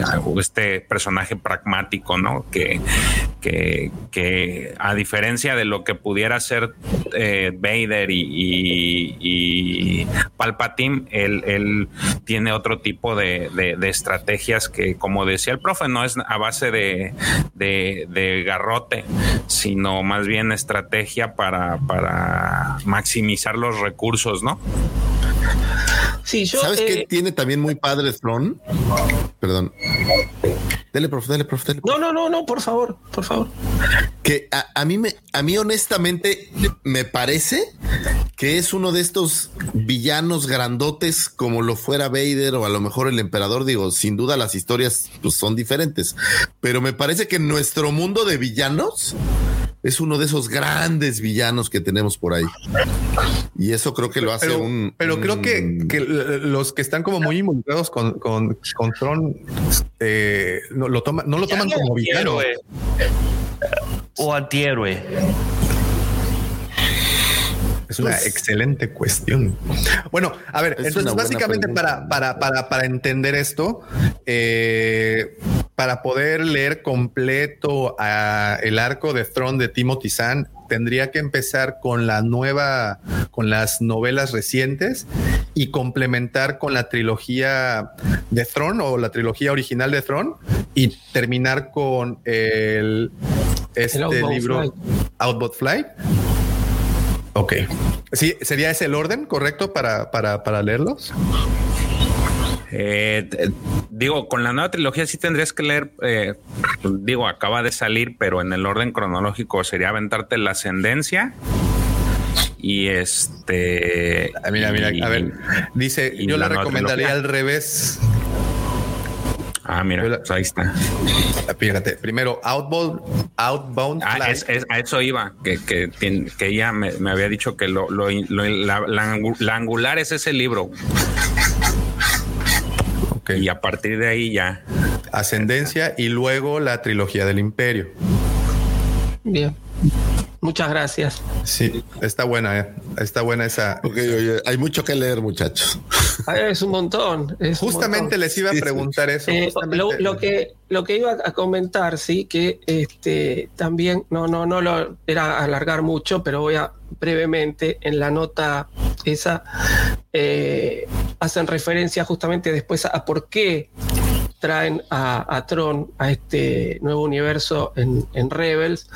Este, y entonces mencionaban que en, episodios previos se había visto a Darth Vader este, luchar, digamos, o, o encontrarse con los protagonistas de Rebels. Dice, pero Vader no era un personaje o no era un villano que pudiera tener eh, muchas derrotas, ¿sí? porque si no estaríamos este, como pisando al Vader de las películas. Entonces deciden traer justamente a este personaje de Tron, este, al, al- que es un personaje justamente muy conocido y de mucha relevancia mucha importancia para los fanáticos, que sí es un personaje que puede tener eh, o que se le puede ver alguna derrota, digamos, dentro de lo que es este, la serie de Rebels y que este, eso no hubiera atentado contra el personaje. Ese me Con- gusta. ¿Te gustaría ver mi calicori daumático? No. ¿Por qué? No. Perdón, perdón. Oye. Eh, Ah, raza. Eh, y, y bueno, y esta pregunta, fíjate, estaría interesante, eh, pues que ya con esto eh, cerráramos. Eh, en algún punto creen que, obviamente, ya entendimos muy bien que las grandes empresas escuchan a los fans o a sus consumidores. Y, y- quiero pensar que Dave Filoni está muy al tanto de toda esta información y yo pensaría que ya al escuchar todo esto trataría de enderezar un poquito más al personaje ahora que lo vamos a tener en Spotlight seguramente ah, con la serie de Ahsoka o, con algo, ¿no? ¿Ustedes creen que tiene oportunidad de, de regresarle el rumbo a este personaje que tantos fans se ha ganado? Siempre. Oye, oye, fíjate que ahorita estoy viendo, he creado un monstruo. ¿O no? Ah, mi- bueno, es mi cierto, mamá- ¿verdad? Mi mamá Fíjate. ahorita está comentando. es que le presté los Ya me libros están y poniendo tus lecciones, George, porque ¿Eh? ya se los aventó. Sí, ya, ya se los aventó. Fíjate lo, lo- lo que comenta la señora madre del señor George. Thrawn es un gran estratega y un tanto humanista, porque si no necesita hacer daño innecesariamente, pues no lo hace. Y es justamente eso es lo que la Mamita, contradicción te con amo de- mucho. Muchas gracias por ese comentario. Sí, ¿eh? alguien tiene que llevarle Pero no has creado un monstruo, ¿eh? güey. Has, has esparcido la palabra de Star Wars y eso es maravilloso. güey. Llegar a todos lados. Qué padre. Profe, ¿tú qué Tron? Mira, aquí esto que pregunta LGP. ¿Crees que van a darle a Soca? ¿Crees que sí puedan re- re- retomar este rumbo? Eh, es una buena pregunta. Digamos, yo creo que va a estar por una cuestión de, que dentro del, es decir, la serie, tanto la serie Rebels como la serie de Ahsoka están, este, Filoni está involucrado. Yo creo que van a tratar de hacerlo lo más parecido a la serie de Rebels, ¿sí? Este, ya les digo, no, no he leído las nuevas novelas y no sé cuánta influencia o cuánta, este, determinación puede tener eh, Timothy Zahn en cuanto al- a la aparición de Tron en, en la serie live action, ¿no? Pero yo creo que se va a decantar eh, más por, por ser más parecido a lo que presentaron en Rebels, justamente porque está, es el mismo, es prácticamente el mismo equipo que está trabajando en las dos series. No, y Ahsoka al final es una especie de continuación de Rebels. Entonces, eso. creo yo que nos van a dar también igualito que usted, prof. La pregunta que hace Maximiliano Pasallo es: ¿se podría inferir que Thrawn fue adaptado con el mamerto de Hawks en las secuelas por su discurso casi nazi en The Force Awakens? Yo creo que no. Digo, en base a los cómics, no, Hawks no tiene esa visión tan No. tan perspicaz. tan- Yo creo que Max tiene razón. El problema, sí saben cómo se llama, ¿no? ¿Saben quién echó a perder a Hawks? ¿O lo tengo que decir? Destructor. Hawks era un gran personaje hasta que llegó Ryan Johnson. No, Discúlpenme no, lo que diga. no, falla. Pero, pero ¿Eh? Hawks no, no, no, Hawks no era como Thrawn, güey. O no, sea, no como menos- pero sí esta personalidad imponente dentro del, del no, no, porque no es el, el mismo carácter, güey, pero es, es este gran líder del ejército de la primera orden que veíamos en The Force Awakens. Yo sí siento que trae un poco de tintes así parecidos, ¿no? No, yo creo que a Hawks lo que le dio en la madre Oh. fueron las novelas de Aftermath, si me lo preguntan. Porque en las novelas de Aftermath te platican un poco de su origen y te dicen que él es un huérfano adoptado, no, no huérfano, pero es un bastardo que quiere siempre Bastard. sobresalir para demostrar que sí puede, ¿no? Que por relaciones familiares llegó a ese punto. Entonces yo creo que en algún punto sí lo iban a ¿Qué romper. fue primero, The Last Jedi o las novelas de Aftermath? Las novelas de Aftermath. Sí, las Sí, novelas. son, de- son el camino O sea, a, de las Jedi. Entonces, desde ahí lo echaron a perder. Ya sabían que Ryan Johnson iba a venir. Es que no, es un complot. no es que lo echaran a perder, pero eh, lo que lo, lo que platican en esas novelas es que pues él siempre tiene esa eso que quiere demostrar que, que, que, pues está cabrón y en algún punto se iba pues, se iba a romper, ¿no? Hawks se me figura el ejemplo perfecto de cuando alguien te quiere explicar la palabra de aquí, de mi querido Pepe, nerfear. Nerfearon a los Hawks y le hicieron un pelele, ¿no? Sí. Sí, no me gustó para nada eso, güey. Entonces, pues si le dijeron, a ver, mira, este, pues este güey viene de así, pues en algún punto va, pues la va a regar. No, pero una cosa es regarla y otra es ridiculizarlo, güey. Sí, sí, exacto. Son cosas O bien sea, diferentes. A, a Y sí me lo era un ridiculizaron. personaje bien planteado en, en The, The Force Awakens y como dice mi querido Lucifagor, güey, no, o sea, lo hicieron el hazme reír de todo el imperio. Pero, pero una vez más, en las novelas, no, eso, eso no viene de la película, eso viene desde las tres novelas en donde, en donde el güey te demuestra eso. ¿Sabes? Pero yo creo que hay un error por ahí, güey, porque en del, The Force Awakens te lo plantean como el Tarkin y el Vader, tienes a Kylo y a Hawks. Así te lo, te lo presentan, güey. Sí, es como sí, sí, sí, sí. la reedición de estos dos grandes villanos. Sí. Y para The Last Jedi pues ya es un, o sea, lo, lo hacen chiquitito para que Kylo sea como más grande, bueno, aunque aparece para poder hacer un emperador nuevo que tenemos ahí a, a- a la nueva versión, digamos, del emperador, que hacen que Hawks pues ya sea, sea como Piet o peor, ¿no? No sé, o sea, le, le bajan el volumen muy cañón. A los dos, tanto a Kylo como a como a Hawks, güey. Sí, también Kylo lo, Nos nerfearon así eh, desde que empieza a hacer sus berrinches y todo. O sea, cuando ponen Oiga, a Kylo en a ver, escena por primera vez. Pregunta, pregunta para, para Pepe y George. Fíjate lo que, pre- perdón que te interrumpa, Pepe, pero mira, dice Max, eh, Snoke lo revuelca en el piso en The Last Jedi. Ni Vader hubiese hecho eso con alguien de la cadena de mando. Pregunta, No, pregunta aparte. pero ¿qué tal el Chuck Force? no, pero pregunta aparte, en los cómics, en algún punto de su eh, fase más amarga, eh, hablando de Vader, eh, hace algo similar con alguien, hace un, como diría Pantera, eh, vulgar display of power. Eh, no, o sea, lo, lo que hace es The Force Choke, que es muy característico de Vader, güey. Pero que lo agarre y empiece a trapear el piso con alguien, o sea, ridiculizarlo, no. Ahora, Así como Gandas, no. Aquí viene mi, sí, aquí viene mi pregunta. ¿Qué prefieres? ¿Que te den una, tra- que trapeen el piso contigo o que te maten, güey? Para siempre, así, finito. Bye. Pero no es de qué prefieras, güey. O sea, Vader fallas. Exacto, era demostrar, Vader era demostrar de que o sirves o, o no sirves, güey. Y si no sirves, ni aquí ni en otro lugar te voy a jubilar, güey, para siempre, güey. Es más, hasta el mismísimo Tron lo hace en, eh, en Heredero del Imperio, güey. De que cuando la ah, recordemos de que alguien la, la riega en porque dejaron escapar al Millennium Falcon, ¿no te acuerdas, eh, George? Y que dice, bueno, alguien la regó.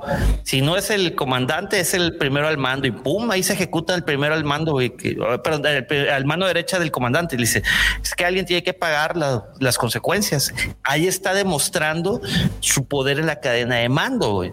Muy al estilo de Vader, güey. Vader, pues tú lo viste en las películas, güey, de que cuando está, es más, ni siquiera estaba presente, estaba en holo llamada y que le dice, bueno, este general, espero que sus esfuerzos sean más, este, eh, más trascendentales que aquí tu estimado retirado. Oye, una pregunta regresando a Throne. Que nos entreguen a Throne en Ahsoka, ¿automáticamente nos refiere a que nos van a llevar con Ezra? Sí. O sea, es, es Tron y Aladdin vienen juntos con pegado. Se fueron Es el juntos. combo. Es el, ge- Rebels, el- es el genio y Aladín. Si, no van a aparecer en el mismo Yo capítulo voy a aparecer con más mi adelante. Se fueron juntos, me lo regresan juntos. Oye, espérame, ¿y tú crees de que vayan a salir así en la alfombra mágica cantando un mundo ideal? Un mundo ideal. Posiblemente, es posible. Es Pues es Disney, todo puede pasar, güey. ¿Qué no Pues viste el especial digo, de los güey. Simpson con Disney? Ah, Estuvo buenísimo, güey. Todo así de que no, es que tú no eres personaje principal y que sea Tribilín, güey. Yo vengo con él, soy tu más uno, güey, y que agarre quedote, güey. Muy Es bien. que sí, Con- no, puedes, no, con- puedes, no puedes concluta. quitar a Ezra y a, y a Tron. Sí, no, no, no, no, no, es como el No, no sé, yo Eso pregunto, ¿no lo van a regresar la- la última aparición. automáticamente a los dos? Sí, te digo, hay que salir con las pancartas, hashtag, se los llevaron a los dos, regresen A ver, a, los dos. Es decir, entonces vamos a tener una competencia de personaje principal para Ahsoka. Porque va a salir eso. Ay, pero yo no creo No que eso sé. esté a la altura de Azoka. Uh, No, no sé, yo estoy aquí aventando preguntas así, ya sabes, ¿no? Al- La pregunta es: ¿Quién ganaría, Ezra o Azoka? Así, si se agarran a madrazos, así. Ahí ¿Quién ganaría? Ahí, ahí va, ahí va. Espérate, ahí va una pregunta. ¿Ustedes creen que Ahsoka termine el entrenamiento de Ezra? Es que Azoka no es Jedi. No, pero todos No le puedo graduar hasta que la un, untan, pero- perdón. Eh, no, fíjate, eh, perdón, pero ya ha sucedido. Por ejemplo, en Fallen Order, güey, acuérdate que Cal Kestis, este, ¿cómo se llama esta? Yo, ah, ayúdame la. Sí, la morenilla. Sí. No recuerdo. No era, ya dejó, ya, ya no era Jedi, güey, y que le dijo, bueno, yo te voy a este a No, bueno, of the Tenemos Force. Jedi que no son parte de la orden. Digo, ahí en, en High Republic tenemos a esta Orla, ¿no? George, que, que si bien es Jedi, pero no comulga con la. Es como Jedi protestante. En la, Es una, en la última temporada, una buscadora. Sí. en la última temporada de ay, de Clone Wars, eh, Ahsoka tiene como un este un último comunicación con, con Yoda y medio que Yoda le tira la onda de que ya es una Jedi y ella recuerda que no es una Jedi, es decir, pero informalmente sí, sí tiene el entrenamiento completo, así que podría llegar a, a entrenar a cualquiera. A Luke nadie le dio el rango de Jedi y él solo fue, se hizo Master Jedi y jefe de Eso la te iba a decir, con 15 minutos en una cueva lo sacas, güey. Eso es rápido. si Rey aprendió a curar en una cueva, digo, Oye, o sea, si voy a la cueva del Wampa, güey, ya puedo salir como un Jedi, güey. Pues claro, por supuesto, no, puedes salir de ahí más que como un Jedi, puedes salir como un Jedi contento, que eso es raro, porque casi todos están enojados. ¿Al final feliz o qué? si le entregas tu equipo a Davomático, siempre hay final feliz. Le lo enceramos. wax in, wax off te vas a hacer. Te confundes de trilogía, este, Lucifer. Perdón, perdón, es que soy, es que soy muy ochentero. No, ya es quintología, ¿no? Este, ¿cómo? ¿Quito a quién? Quintología, Sí, la de- la de Karate Kid, güey. hay tres de él, la de la niña. La de Hilary Swank, creo que sale Sí, una. sí. Esa y es luego la, la- de, la Jackie Chan. Sí, hay cinco. Pero la de Jackie Chan no existió. Y luego la ¿Qué hablas? Y luego la serie. Es todo un universo. O sea, ya si se ponen a pensar, esto sería todo. Ya un- puedes decir el universo de Karate Kid. Ay, qué Claro. horror. Bueno, pero no le saquen. A ver, ¿quién ganaría? ¿Ahsoka o Ezra? Si, están. Ahsoka, no hay nada que decir. Entonces estamos de acuerdo que Ahsoka sería la protagonista de cualquier serie. pinche mil millones de veces, Sí. claro.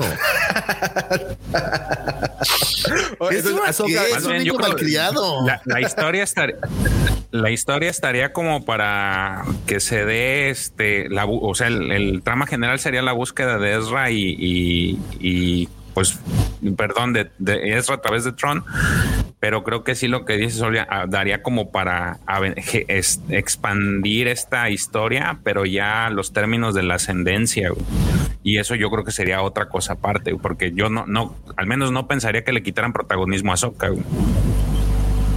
Oiga, prof, a ver, si, si pensamos en el heredero del imperio, que se supone que es después ahí del regreso del Jedi, y que Tron andaba perdido ahí por quién sabe dónde, pues entonces no lo encontraron, ¿no? Andaba ya lejos, ¿no? En una nave ahí perdido con... Eh, Tron había sido eh, enviado a explorar las regiones desconocidas y él vuelve. Exacto, andaba ya a, a lo lejos perdido. Por eso aparece Tron, digamos, después en, en Heredero del Imperio y no. Pero. Y por eso no se había destruido, pues, todo claro. No, no había Bueno, perdido la batalla. Para ponerle eh, conclusión a esta amena conversación en donde quedamos de acuerdo que Ahsoka le patea el trasero a Ezra cuando quiera y en donde sea y que no puede ganarle su serie porque es serie de Ahsoka y no puede brillar nadie más que ella. La pregunta original de nuestro querido amigo Nico fue eh, que si se parecían las novelas, el Tron de, las la trilogía eh, original al Tron del nuevo canon. Bueno, en este caso de las también de Timothy Zahn, pero la nueva trilogía que es antes, pero bueno, ya sabemos cómo se manejan las líneas de tiempo en Star Wars. Eh, si era el mismo personaje y podemos concluir entonces que al menos en las novelas de Timothy Zahn, el Tron que aparece eh, dentro de las siete, son siete, ¿verdad? Con- Contando Outfly, Outpost, Sí. Outbound, eh, es el mismo. Él no es el como es constante su personalidad. Yo creo que sí, es decir, debe haber algunos matices que se han modificado, obviamente, pero creo que Timothy Zahn se ha mantenido dentro de la misma, de la misma línea con el personaje. Sí, coherente, dice ahí está ya. Aprobación de Soul Nova, dice también ella que, que sí. Excelente. Ok, pues esto esperemos, eh, Nico, que haya sido contestada tu pregunta.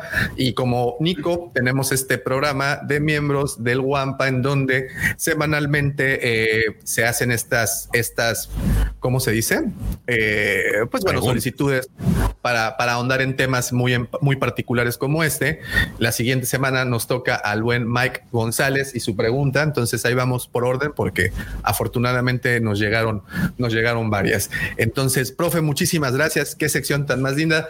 Eh, el holocrón, están, está por ahí votando que, que el, que el holocrón, este, no Los sé, ahí- holocrones prohibidos del el profe. Eso suena Es como los nombre, secretos, secretos de Ah, Alcoba. es, es la página del OnlyFans que vamos a ser el profe y yo. Los holocrones de Alcoba, ¿o qué? Los holocrones perdidos del profe y Ah, Oigan, dos va a buenas hablar de cosas noticias. más trascendentales. Dos buenas noticias antes de terminar el programa. De verdad que antes que nos despidamos, quiero agradecerles a todos, a todo el Wampa Auditorio y a todos los Wampas. Esta semana alcanzamos los 7 mil suscriptores. Eso significa muchísimo para todos nosotros. Gracias. ¿Recuerdas esos días, Lucifer, en donde íbamos, en donde... Yo, yo recuerdo ¿Te esos días. día que íbamos en siete, güey? No, ¿te acuerdas que nos metíamos a las computadoras ajenas para suscribirnos y pedíamos teléfonos para, para suscribirnos desde cuentas ajenas? Así es que yo creo que yo creo que esos dislikes que llegan, eh, Lucifer, son de esas personas que sin que se dieran cuenta suscribimos al, al- al canal y No, simplemente bueno, no saben. cómo Uno no es monedita Oye. de oro para caerle bien a todos, pero oye, caerle bien a siete mil y mal a dos es un buen Oye, ¿verdad? eh, Davo, Lucifagor, George, profesor, Search, cuando escuches este programa o lo veas, Christmas Miracle, que lleguemos a los 10 mil suscriptores y que en la Wampacón de verle la placa, güey. Imagínate eso, Christmas Miracle, güey. ¿Dan placa por 10 mil? Sí. ¿Neta? A ver, sí, güey. Mira, Güey, si no la mandamos a hacer, güey, qué rayo. De madera, bien bonita. ¿De qué estás hablando? Pero grabada por los artesanos Es- del, de eso no es de la dicen. A mí no, oye, a veces que a mí no me va a limitar ni el 8,500 INPI, ni. YouTube, ni nadie. Ah, No, perdóname, son Ey. 100 mil. El, Sí, todavía el- aguanta todavía, pero no, no, No sé, ¿ves no. por qué no queríamos platicar ese No, tipo de cosas? Nada más decepcionas. No, ¿sabes 100,000 qué? Vamos a develar una placa en la Wampacom, se lo estoy diciendo desde ahorita. Pero de taxi No sé de para rifar. para que vean, para que inviertan aquí en Cancún. Una que nos robemos. Bueno, ok, ya, basta. Muchísimas gracias. Son siete mil, siete mil. De verdad que nos las hemos pasado bomba haciendo todo esto. Y pues muchas gracias a todos los que se han suscrito y los que le han puesto campanita y los que comentan y los que han hecho que esta comunidad tan, tan chida de, de- la cueva del Wampa crezca tanto, que tanto ha crecido que pues ya el siguiente año, ya en meses literalmente tendremos nuestra primera fiesta, reunión, festejo de todos los Wampas para los Wampas y de los Wampas. Eh, muchas gracias. Siete mil fue, fue un número que nunca pensé de verdad que alcanzaríamos. Eh, con, con trabajo conozco a 10 personas en mi vida, entonces imagínense siete mil, pues no, evidentemente no. Muchísimas gracias. Y otra, otra noticia que también esta semana se, pues nos, nos empezaron a llegar, eh, eh, ¿cómo se dice? Mensajes directos. Les agradecemos también de corazón para todos los que aparecimos en sus listas de Spotify, señores.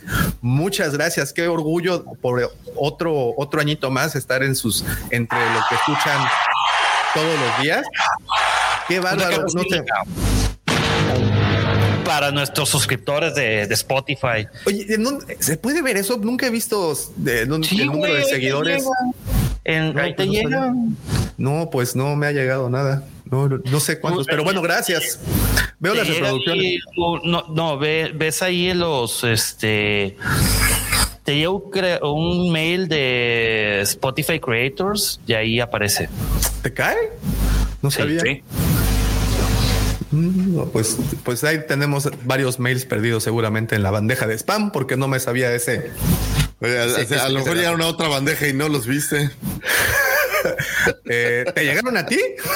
No, no, no. no, pues, pues no sé, no, No, sí. sabría. Pepe, creo que te hablan.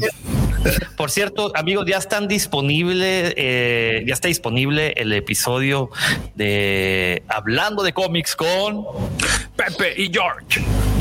Así que Sí. amigos, pónganle play. Si no vieron la transmisión en vivo, está muy interesante. Está, hablamos de Django Fett, de, de los dos mini arcos de un- el primero es de Django Fett y el segundo es de Sam Whistle, ambos Legends. Esto es el camino, The Road to the Book of Boba Fett, el camino a el libro de Boba Fett que se va a estrenar ya, Merito. Estamos en diciembre, amigos, días de bajada, los últimos días del año. Fíjate, no, y mira, y justamente hablando de los últimos días del año, pues a- también a la temporada 3 de este, de este solemne podcast le, le llega a su fin. Eh, justamente el día 18, o sea, en dos fines de semana más, tendremos ¿Sabes dos episodios. 18? Sí, señor Mendoza, estaremos de manteles largos, exactamente. Por cierto, Planeamos esa fecha para eso, justamente. Claro. Sí, claro. Por cierto, ustedes ya consiguieron boletos para como? Disney. No, pero qué, qué, qué, qué locura, ¿verdad? También esta semana estuvo, estuvo este, bastante interesante todo. Conse- Todo ayer- eso. apenas ayer conseguimos boletos para el sábado 18, precisamente a las 3.20 de la tarde.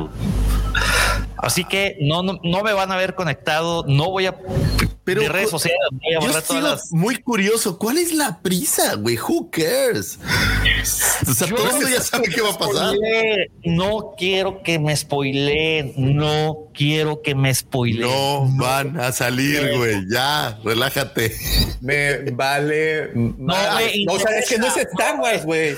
Who cares? Y unas hook. Ok, que salen los tres. ¿Y? Ok, salen los tres. ¿Y lo que? No me Se interesa, güey. hacen beso de tres. Ay, quiero, Uh, salieron tres Spider-Man. Oye, quiero vivir esa en experiencia. Spider-Man salieron ocho. Bueno, déjame vivir esa experiencia. Spider-Man es mi superhéroe favorito, güey. Entonces, por favor, No, yo sé, yo sé que quieres, que sueñas con ver las grandes actuaciones de Andrew Garfield, de Toby Maguire.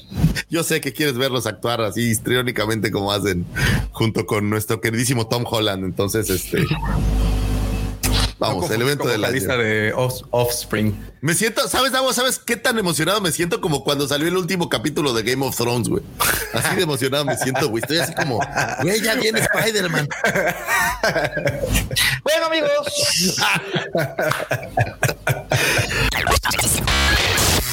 The circle is now complete.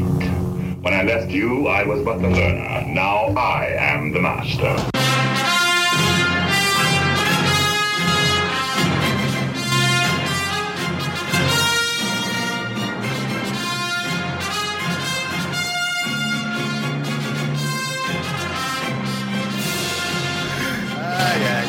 Ay. Pues bueno, señores, de verdad, muchísimas eh, gracias, muchas gracias a todos los que Oye, ¿y el estuvieron. tema?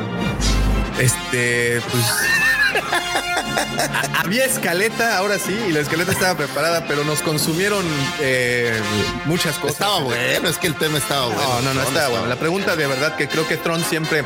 Mira, ya como también para poner puntos finales, creo que en cuestión de novelas, Tron es el mejor personaje que ha aparecido en cuestión de novelas y posiblemente, y si se llega a, a materializar, posiblemente sea uno de los inolvidables, ¿no? ¿Mm? no, Batman es el segundo.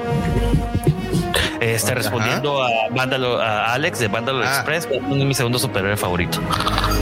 Oh, el primero es, sin duda es Spider. Es el tercero.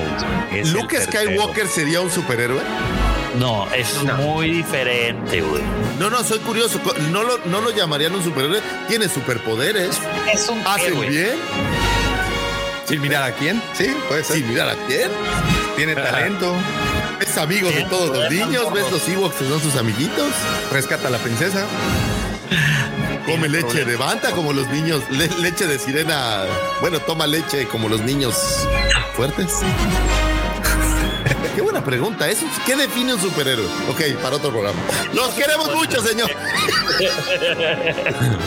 Entonces, este, pues bueno, muchas gracias a todos eh, los que nos acompañaron. Gracias por sus comentarios. Muchas, muchas gracias. Realmente enriquece la plática a esta ma- a esta manera. Entonces, muchísimas gracias. Pero nada de esto podría haber sido posible sin los comentarios puntuales, atinados y sobre todo picantes de mis queridos amigos, el profe George, el señor Mendoza, pero el más, el que brilla más, ese señor que cuando se abren las puertas de la cantina, las espuelas suenan.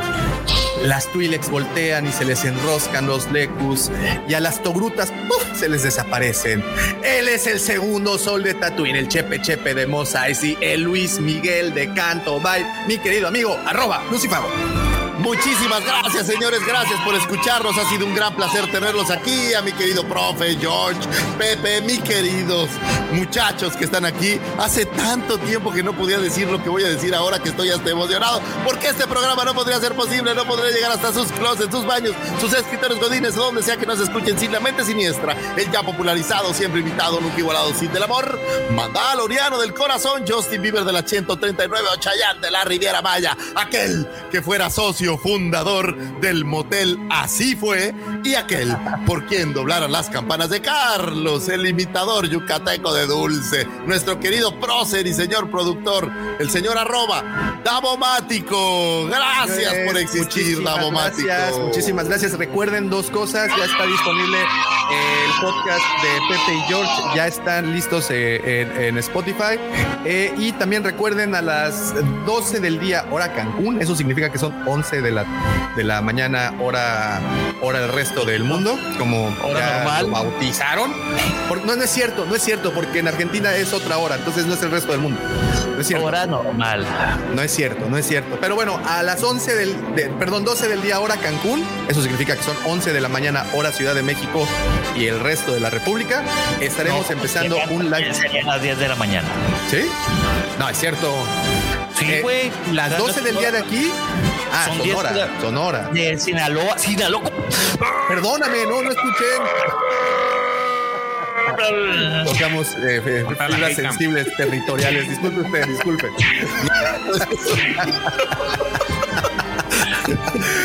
Oye, esposa, Bueno, te pues. amo, por cierto.